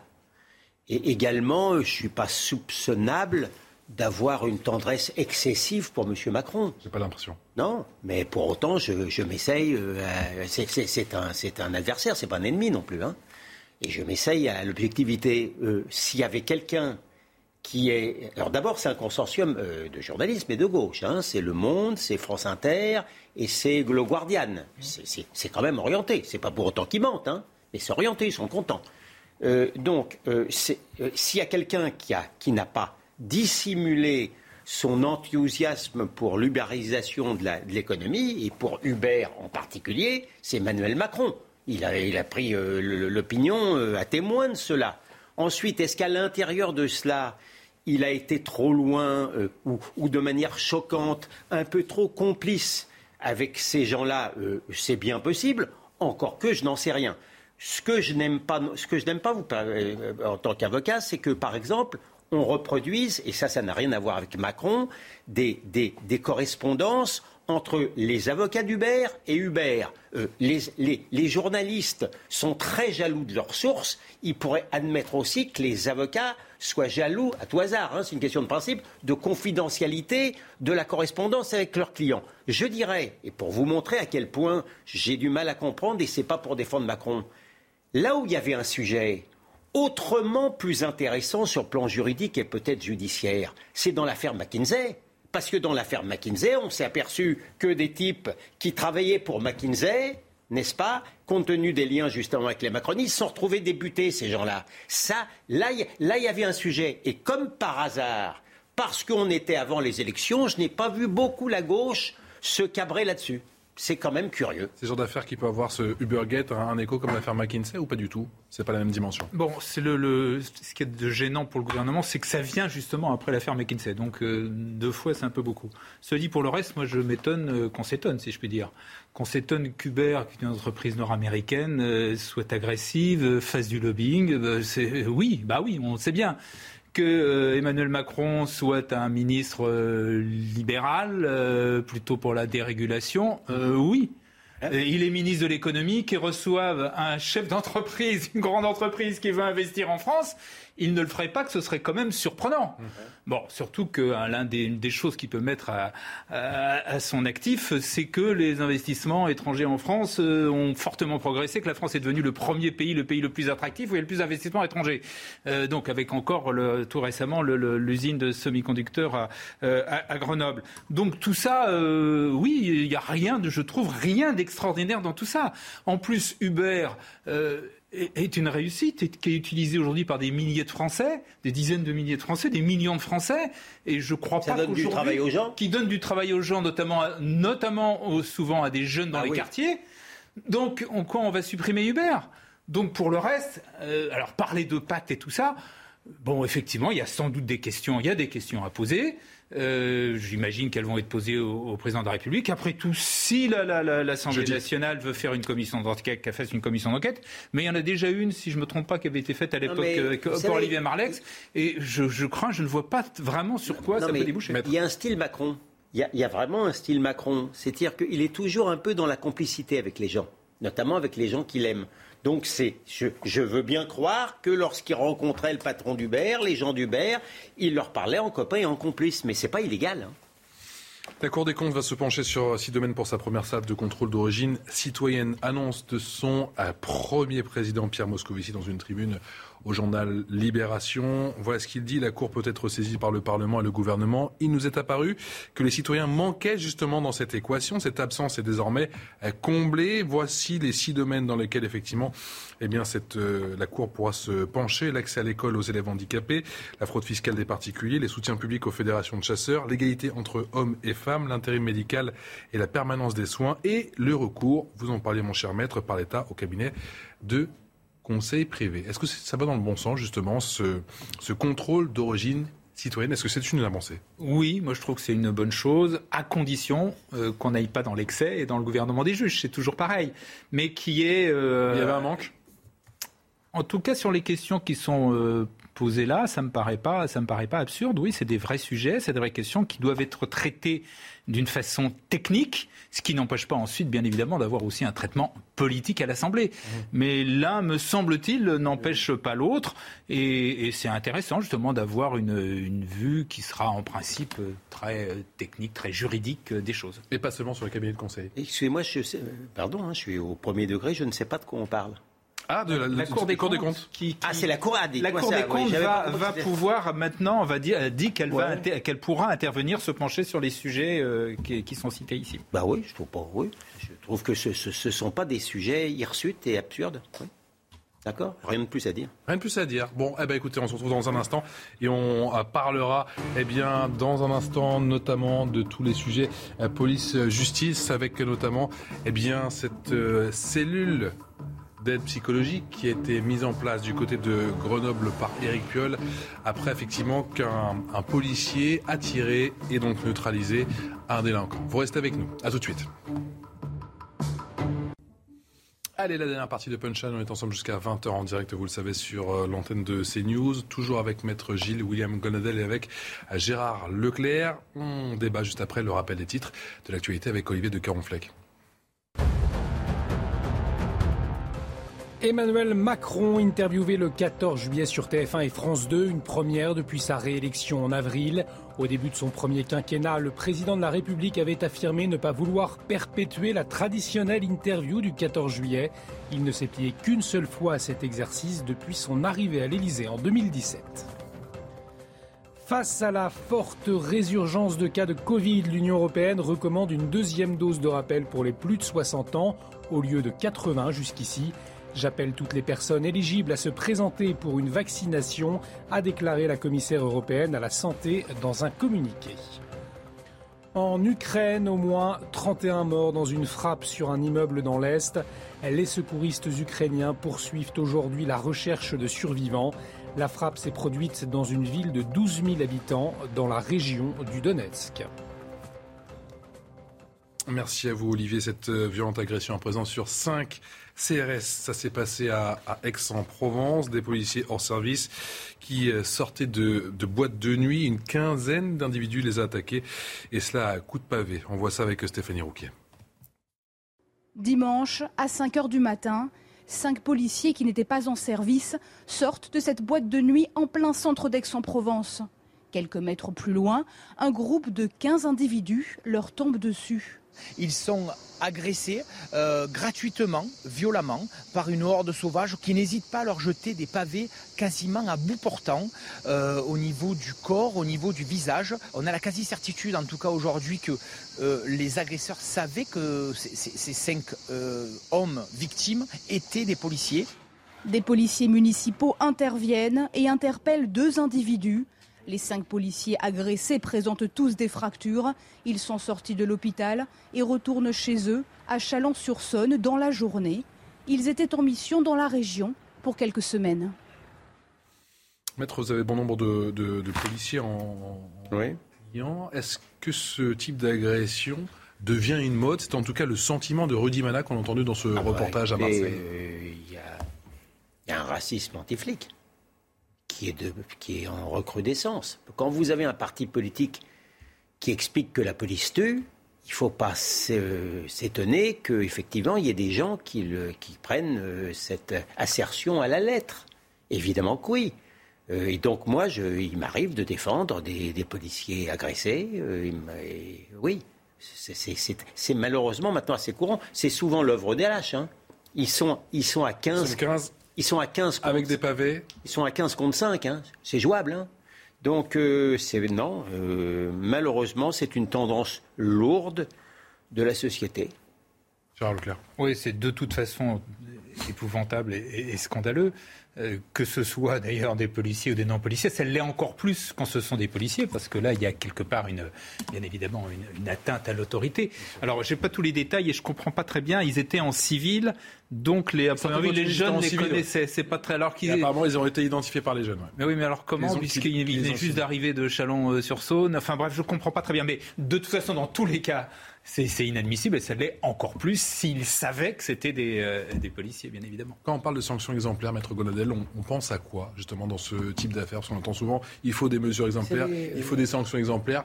Ne, ne le prenez pas en mauvaise part, hein, cher ami, mais je ressens comme une manière de lassitude de devoir euh, euh, trop souvent reprendre une sorte d'antienne mm. qui, qui, tourne comme ça, un peu comme un disque rayé. Je, peux évidemment, mais j'ai l'impression que, que ça rajoute, que, que l'impuissance rajoute à l'impuissance. Oui, on est dans un système pour des tas de raisons cumulées qui ne tiennent pas que au, à un certain laxisme judiciaire. Parce que quand vous avez un gouvernement comme celui-là, euh, qu'on a connu enfin, depuis cinq ans, qui n'a pas construit de prison, même moi, si j'étais magistrat, je ne suis pas réputé pour avoir un discours laxiste. Je peux vous dire que je réfléchirais à deux fois, alors que je sais que les prisons sont pleines pour euh, envoyer quelqu'un qui n'a peut-être pas encore le profil total d'un délinquant. La, la réalité, elle est là on est victime, en dehors du, fait qu'il y a effectivement des magistrats qui considèrent la prison comme la pire des abominations, mais nous sommes aussi victimes de ce que les politiques, depuis, euh, depuis Madame Taubira, qui a été suivie avec une rare fidélité conceptuelle par Madame Belloubet, nous sommes victimes de. Il n'y a pas eu de politique carcérale dans le pays. Donc ça va très loin. Ne parlez pas des textes. On a un arsenal judiciaire qui. arrêtons de changer de loi à chaque fois pour la frime. On a un arsenal judiciaire parfait pour mettre en prison les gens qui le méritent. Mais les peines ne sont pas exécutées. La réalité, c'est ça. Les, ceux qui sont, ceux qui sont euh, euh, dans la délinquance, je vous assure qu'ils savent mieux encore que celui qui vous parle à quel point l'État est un, est un monstre au pied d'argile, parce qu'ils voient leurs copains. Ils voient ceux, ils voient ceux qui, qui, sont dans la délinquance, qui peuvent, qui, qui peuvent continuer, quand rarement ils se font prendre de toute manière. Ils ne, ils ne se, pardon pour l'expression triviale, gauler, et quand bien même ils sont condamnés, ça n'est pas exécuté. Donc s'il y a une culture de l'impuissance extraordinaire. Donc oui, non, je, vous avoue que je suis là de, de, de, de décrire l'impuissance d'État. Et on a un sentiment, Gérard Leclerc, que de semaine en semaine, la peur ne change pas, quand. pas de camp, c'est même le contraire. Non, il y a, oui, il y a effectivement un vrai sujet de délinquance, cela dit, et d'insécurité. Cela dit, je voudrais quand même euh, nuancer un certain nombre de choses qui ont été dites euh, par Gilles William. Il n'y a jamais eu, il n'y a jamais eu autant de détenus en France qu'aujourd'hui plus de 71 000. Donc, sur le laxisme, voilà, c'est peut-être pas aussi, aussi évident que ça. Euh, deuxièmement, euh, en revanche, il y a des trous dans la raquette. Et l'un des trous en particulier, c'est pour les jeunes, les mineurs délinquants. Envoyer des mineurs délinquants autre chose que vous avez dit qui n'est pas tout à fait exact sur les constructions de prisons. C'est pas vrai, il y en a 7000 qui ont été mises en chantier, qui sont en construction. Au lieu d'une promesse de 20 000. au lieu de promesse de 15 000. Alors c'est vrai que la promesse n'est pas totalement euh, remplie, mais on ne peut pas dire qu'il n'y a rien à été fait. Il y a des, il y a des 2027, si je me souviens bien. Il, y a des, il, y a, il y a des constructions, des prisons qui sont en construction. Il en manque. Bon, simplement là aussi, si on regarde des comparaisons internationales, la France n'est pas spécialement en queue de peloton pour ce qui est du nombre de détenus. On est, il y en a un peu moins qu'en Angleterre, si je ne me trompe pas, mais il y en a plus que dans des pays comme en Allemagne donc, c'est pas euh, voilà, je pense qu'il faut pas euh, caricaturer euh, la, réalité. En revanche, je disais il y a des trous dans la raquette, c'est notamment des trous pour les mineurs délinquants. À savoir qu'envoyer des mineurs délinquants en prison, je ne suis pas persuadé que ce soit une bonne idée. Il y a peut-être des cas, il y a des pays comme les Pays-Bas qui font, qui ont rétabli, si je puis dire, les peines très courtes qu'on refuse de faire en France, qu'on a quasiment annulées en France, puisque à moins d'un an de prison, on ne va pas en prison, ce qui est peut-être une erreur. Et pour un certain nombre de, aujourd'hui, eux, ils ferment de délinquants, je me souviens bien, eux, ils ferment les prisons aujourd'hui. Où ça? Aux Pays-Bas. Oui, oui, oui, mais il y a beaucoup de pays. Je vous dis, la France n'est pas. Euh, ah, bon. Euh, mais en revanche, là où ça ne va pas, donc, c'est effectivement ce problème des, des, mineurs délinquants. Je pense que les envoyer en prison n'est pas forcément une bonne chose. La prison, c'est quand même aussi euh, l'école de la récidive, c'est aussi l'école de la radicalisation, etc., etc. Mais il faut bien qu'il y ait quelque chose. Et c'est là où je parlais d'un tour dans la raquette. C'est-à-dire qu'il y, a des gens, il y a un certain nombre de, de, politiques qui ont évoqué euh, des, centres éducatifs fermés. On en parle depuis 20 ou 30 ans. ce que je ne comprends pas, c'est pourquoi on ne les fait pas. Mais quel signal doit envoyer aujourd'hui le, gouvernement bah, C'est un, signal, bien sûr, de fermeté sur, le, sur tout ce qui est l'autorité. Simplement, je ne suis pas sûr. Il faut des sanctions mais je ne suis pas sûr que ce soit que ça résoudra. Euh, est-ce que c'est vraiment dissuasif, Maître Gonadel, vous qui êtes dans ce dossier Je veux bien qu'on nuance ce que je dis, sauf que je n'étais pas dans l'excès. Pardon de le dire. Euh, un, euh, oui, en, termes absolus, je veux bien croire qu'il y ait plus de détenus cette année qu'il y a cinq ans, sauf qu'il y a une, une, une augmentation très importante de la violence physique, des agressions gratuites, des homicides. Euh, voilà, donc euh, effectivement, le, compte n'y est pas. D'autre part, le ratio, le ratio le plus important, ce n'est pas un discours d'ailleurs spécialement répressif, pardon de vous le dire, ce n'est pas un discours spécialement répressif, encore que pour moi, ça soit loin d'être un, gros mot, que de souhaiter qu'on ait, parce que la France est un des pays d'Europe où on a le moins de places de prison en proportion. ce n'est pas de souhaiter que les détenus ne soient pas, euh, qu'on mélange pas les petits délinquants avec les grands délinquants, avec les islamistes, et que les détenus aient plus d'espace. Enfin, je ne sais pas, c'est même une question d'humanité, si, je peux me permettre. Et quand vous avez un gouvernement régulièrement épinglé en termes de à cause de la surpopulation. Exactement. Donc, euh, je veux dire, et quand vous avez un gouvernement, un gouvernement qui s'était, qui avait une ambition déjà assez médiocre parce que c'était ambition médroque d'en construire 15 000, et qui n'a même pas été capable de respecter sa promesse, qu'est-ce que vous voulez que je vous dise? Donc non, euh, il y a... Et puis toujours, constamment, ce gouvernement du verbe. Et ce gouvernement du verbe avec le en même temps, mais des verbes contraires. Vous avez depuis, je ne sais pas combien de lustres, un ministre de l'Intérieur qui montre ses muscles sans beaucoup en user, et un ministre de la Justice qui montre son humanité, alors que je pense que ça n'est pas de l'humanité que de faire montre de trop d'indulgence par rapport aux délinquants. Donc, pardon, mais on peut, on peut continuer comme ça encore très longtemps, euh, sauf que euh, chaque, chaque année est pire que la précédente. C'est tout ce que j'ai à dire. Non, mais il faut qu'il faille construire des places de prison, je remets bien d'accord. C'est plus difficile dans les faits, euh, plus difficile à, faire qu'à dire. Hein. Vous savez très bien que, notamment, on a beaucoup de mal à trouver des communes qui acceptent les prisons. Mais enfin, ça n'empêche qu'il faut trouver, d'accord, il faut trouver une solution.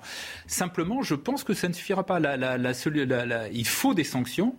Mais euh, ça ne suffit pas. Il y a un vrai problème, notamment auprès, auprès de la jeunesse, un vrai problème d'autorité, un vrai problème de, de, de lutte contre, le, contre la violence, contre l'agressivité, qui ne, qui ne sera pas résolu uniquement par des places de prison. Il y a un problème d'éducation. Il y a un vrai problème d'éducation. Ça doit passer peut-être par l'école, peut-être aussi par un certain nombre de, de, rappels auprès, auprès des, des, des, des familles. Ça, ça, passe par peut-être aussi regarder d'un peu plus près ce qui se passe sur les réseaux sociaux, ce qui se passe sur les programmes de télé, ce qui se passe. On est dans un climat d'une violence absolument incroyable. Et ensuite, on s'étonne euh, que, et de non-respect de, la règle, de non-respect de l'autorité, etc. Toutes ces questions-là, il faut véritablement se les poser, les, les, les, prendre de face, mais ne croyez pas que c'est uniquement en, construisant des prisons que vous, vous résoudrez la solution. Gérard, votre constat quasi philosophique non. sur... Non, non, mais, mais, mais c'est pas une... ça n'a rien de péjoratif. Votre constat quasi philosophique sur l'état de la société, il est, je le fais mien. Seulement, une fois que vous avez dit ça, euh, on, peut, on peut jeter le pire des regards sur la solution carcérale. C'est quand même la meilleure, à l'exception de toutes les autres, pour au moins une raison la prophylaxie. Pendant que ceux qui veulent absolument nous nuire sont hors d'état de le faire, au moins on a de la tranquillité. Oui, mais vous savez bien qu'ils finissent par sortir. Oui, mais d'accord, mais, eh bah, oui, mais, bah, oui, s'ils ah bah ressortent et qu'ils sont encore pires qu'avant, c'est si, enfin, si vous êtes, si vous êtes pendant deux ans, trois ans, cinq ans, dix ans tranquille, c'est déjà pas mal. Allez, direction Grenoble sans plus tarder avec les parents de l'homme abattu par un policier qui ont finalement décidé de porter plainte. Un équipage de la BAC, je vous le rappelle, avait tenté d'intercepter en centre-ville deux hommes sur un scooter, le passager étant armé d'une Kalachnikov qui se révélait être chargé. Le policier qui a ouvert le feu a déclaré que l'arme de guerre avait été pointée sur lui. L'affaire qui a pris euh, encore un peu plus une tournure politique depuis la prise de parole d'Alain Carignon. Écoutez. Ce qui nous a choqué, c'est qu'effectivement, le Dauphiné libéré annonce à 22h15 ce soir-là que euh, le maire mettait en place une cellule psychologique euh, en faveur du délinquant qui avait été euh, tué par la, la police à la suite de, cet affrontement à la Kalachnikov. Ça nous a choqué. Pourquoi? Parce que Grenoble est la première ville de France pour les agressions violentes et les vols à tir pour 1000 habitants. Jamais aucun accompagnement d'aucune sorte, sans un mot de la municipalité et du maire. Et donc, si vous voulez, ça éclaire euh, cette philosophie qui, prévaut dans la gestion de la ville. Vous comprenez la charge euh, d'Alain Carignon sur Eric Piolle? Je la, comprends, je la partage entièrement, je la fais mienne. Euh, mais, mais M. Piolle ne s'était pas manifesté publiquement avec autant d'éclat depuis l'affaire du Burkini, hein, je crois. Bon. Donc, dès, dès qu'il n'en rate pas une, là, on est dans l'inversion des normes de l'extrême gauche. Mais il fait partie de la NUP, hein, M. Piolle. On est dans l'inversion des normes de l'extrême gauche. Vous avez des gens en moto, le type, l'un des types, il a une Kalachnikov. D'accord?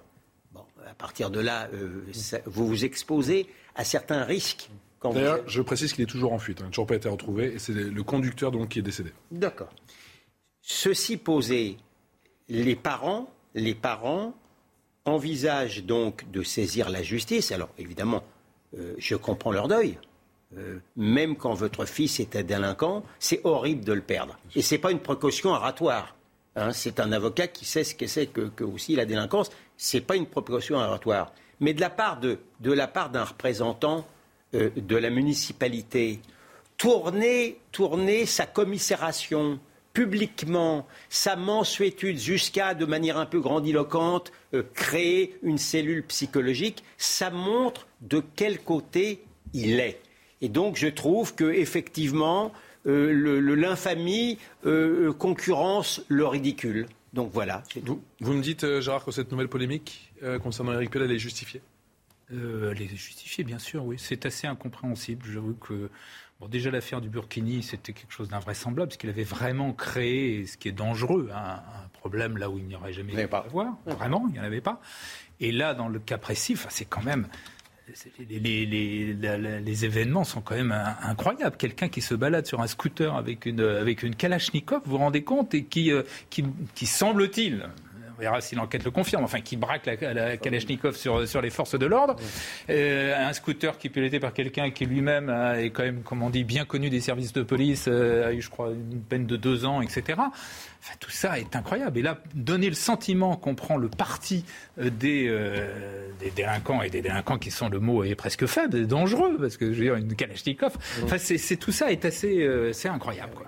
Gérald Darmanin souhaite pouvoir expulser tout étranger ayant commis des actes graves. Le ministre de l'Intérieur annonce sa volonté de lever les verrous, empêchant les expulsions, notamment celui de l'âge de l'arrivée en France, qui t'a trouvé, je le cite, quitte à trouver des compromis avec d'autres partis politiques pour faire passer cette nouvelle loi. Voilà ce qu'il dit. Nous voulons permettre l'expulsion de tout étranger reconnu coupable d'un acte grave par la justice, quelle que soit sa condition de présence sur le territoire national, sa couleur de peau, sa religion, son pays d'origine. Voilà ce qui a été euh, donc salué par une certaine Marine Le Pen et cela tout au long du week-end. Le gouvernement, dit-elle, euh, promet à nouveau d'expulser tous les étrangers qui commettent un acte grave. Cette promesse avait déjà été faite par Emmanuel Macron en octobre 2017 et elle participe de ces nombreuses promesses qui n'ont jamais été tenues. Marine Le Pen en revanche, quand on lui pose la question, dit euh, oui, je vois effectivement cette euh, annonce, cette euh, mesure de, Gérald Darmanin d'un très bon oeil. Est-ce que c'est pas un peu le, baiser de la mort, si je puis dire, effectivement bah, Ça va pas arranger effectivement les affaires de Darmanin, mais sur le fond, il a raison. il y a quand même, il y a la loi en France est quand même faite pour être appliquée, ou alors on n'en fait pas. Il y a quelque chose qui s'appelle les OQTF, les obligations de quitter le territoire français, qui ne sont pas appliquées.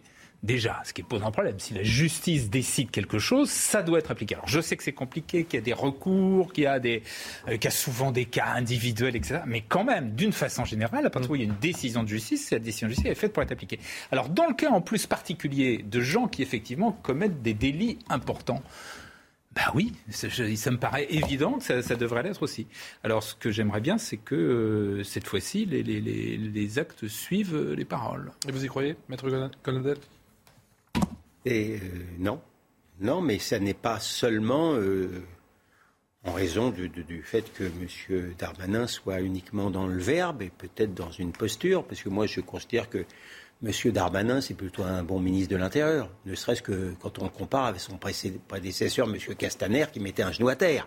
Donc oui, euh, mais alors il y a évidemment une sorte de, jeu politique. Et, Marine Le Pen, d'ailleurs, joue aussi avec, puisque euh, M. Darmanin ne veut pas des voix du Rassemblement national. Donc ça ne va, pas être facile tout ça, mais quand bien même, si par pure hypothèse intellectuelle un peu absurde, ça serait tout ça possible, il y a un vrai problème. Euh, il faut qu'on comprenne ça. Même le ministre de l'Intérieur, le plus déterminé, se heurte à des réalités judiciaires terrible, notamment, et je crois que je l'ai déjà dit ici, la Cour européenne des droits de l'homme. La Cour européenne des droits de l'homme est un, euh, organe qui a condamné la France parce qu'elle voulait expulser un terroriste algérien vers l'Algérie. L'Algérie était d'accord, mais la Cour européenne des droits de l'homme a dit non, parce que cet islamiste euh, court un danger en Algérie. Ça veut dire donc que la Cour européenne des droits de l'homme euh, se soucie davantage du sort de la sécurité d'un terroriste plutôt que de celui des Français. À ce degré-là, pardon de le dire, mais même le Rassemblement national, et je le lui reproche, n'a pas osé cette fois-ci euh, demander à ce que la France sorte de la Cour européenne des droits de l'homme. C'est pas euh, de, ma part, pardon de, vous le dire, c'est pas non plus une posture parce que je sais, je suis pas, croyez-moi. Ça peut se faire comme ça? Pardon? Et ça peut se faire comme ça, ah bah Non, non, ça, bah, non, ça, se décide. Ah bah, ça se décide. Mais le peuple français, il peut, il, peut le faire. Hein. Il peut décider de sortir de la. Mais... Gérard, il peut le faire?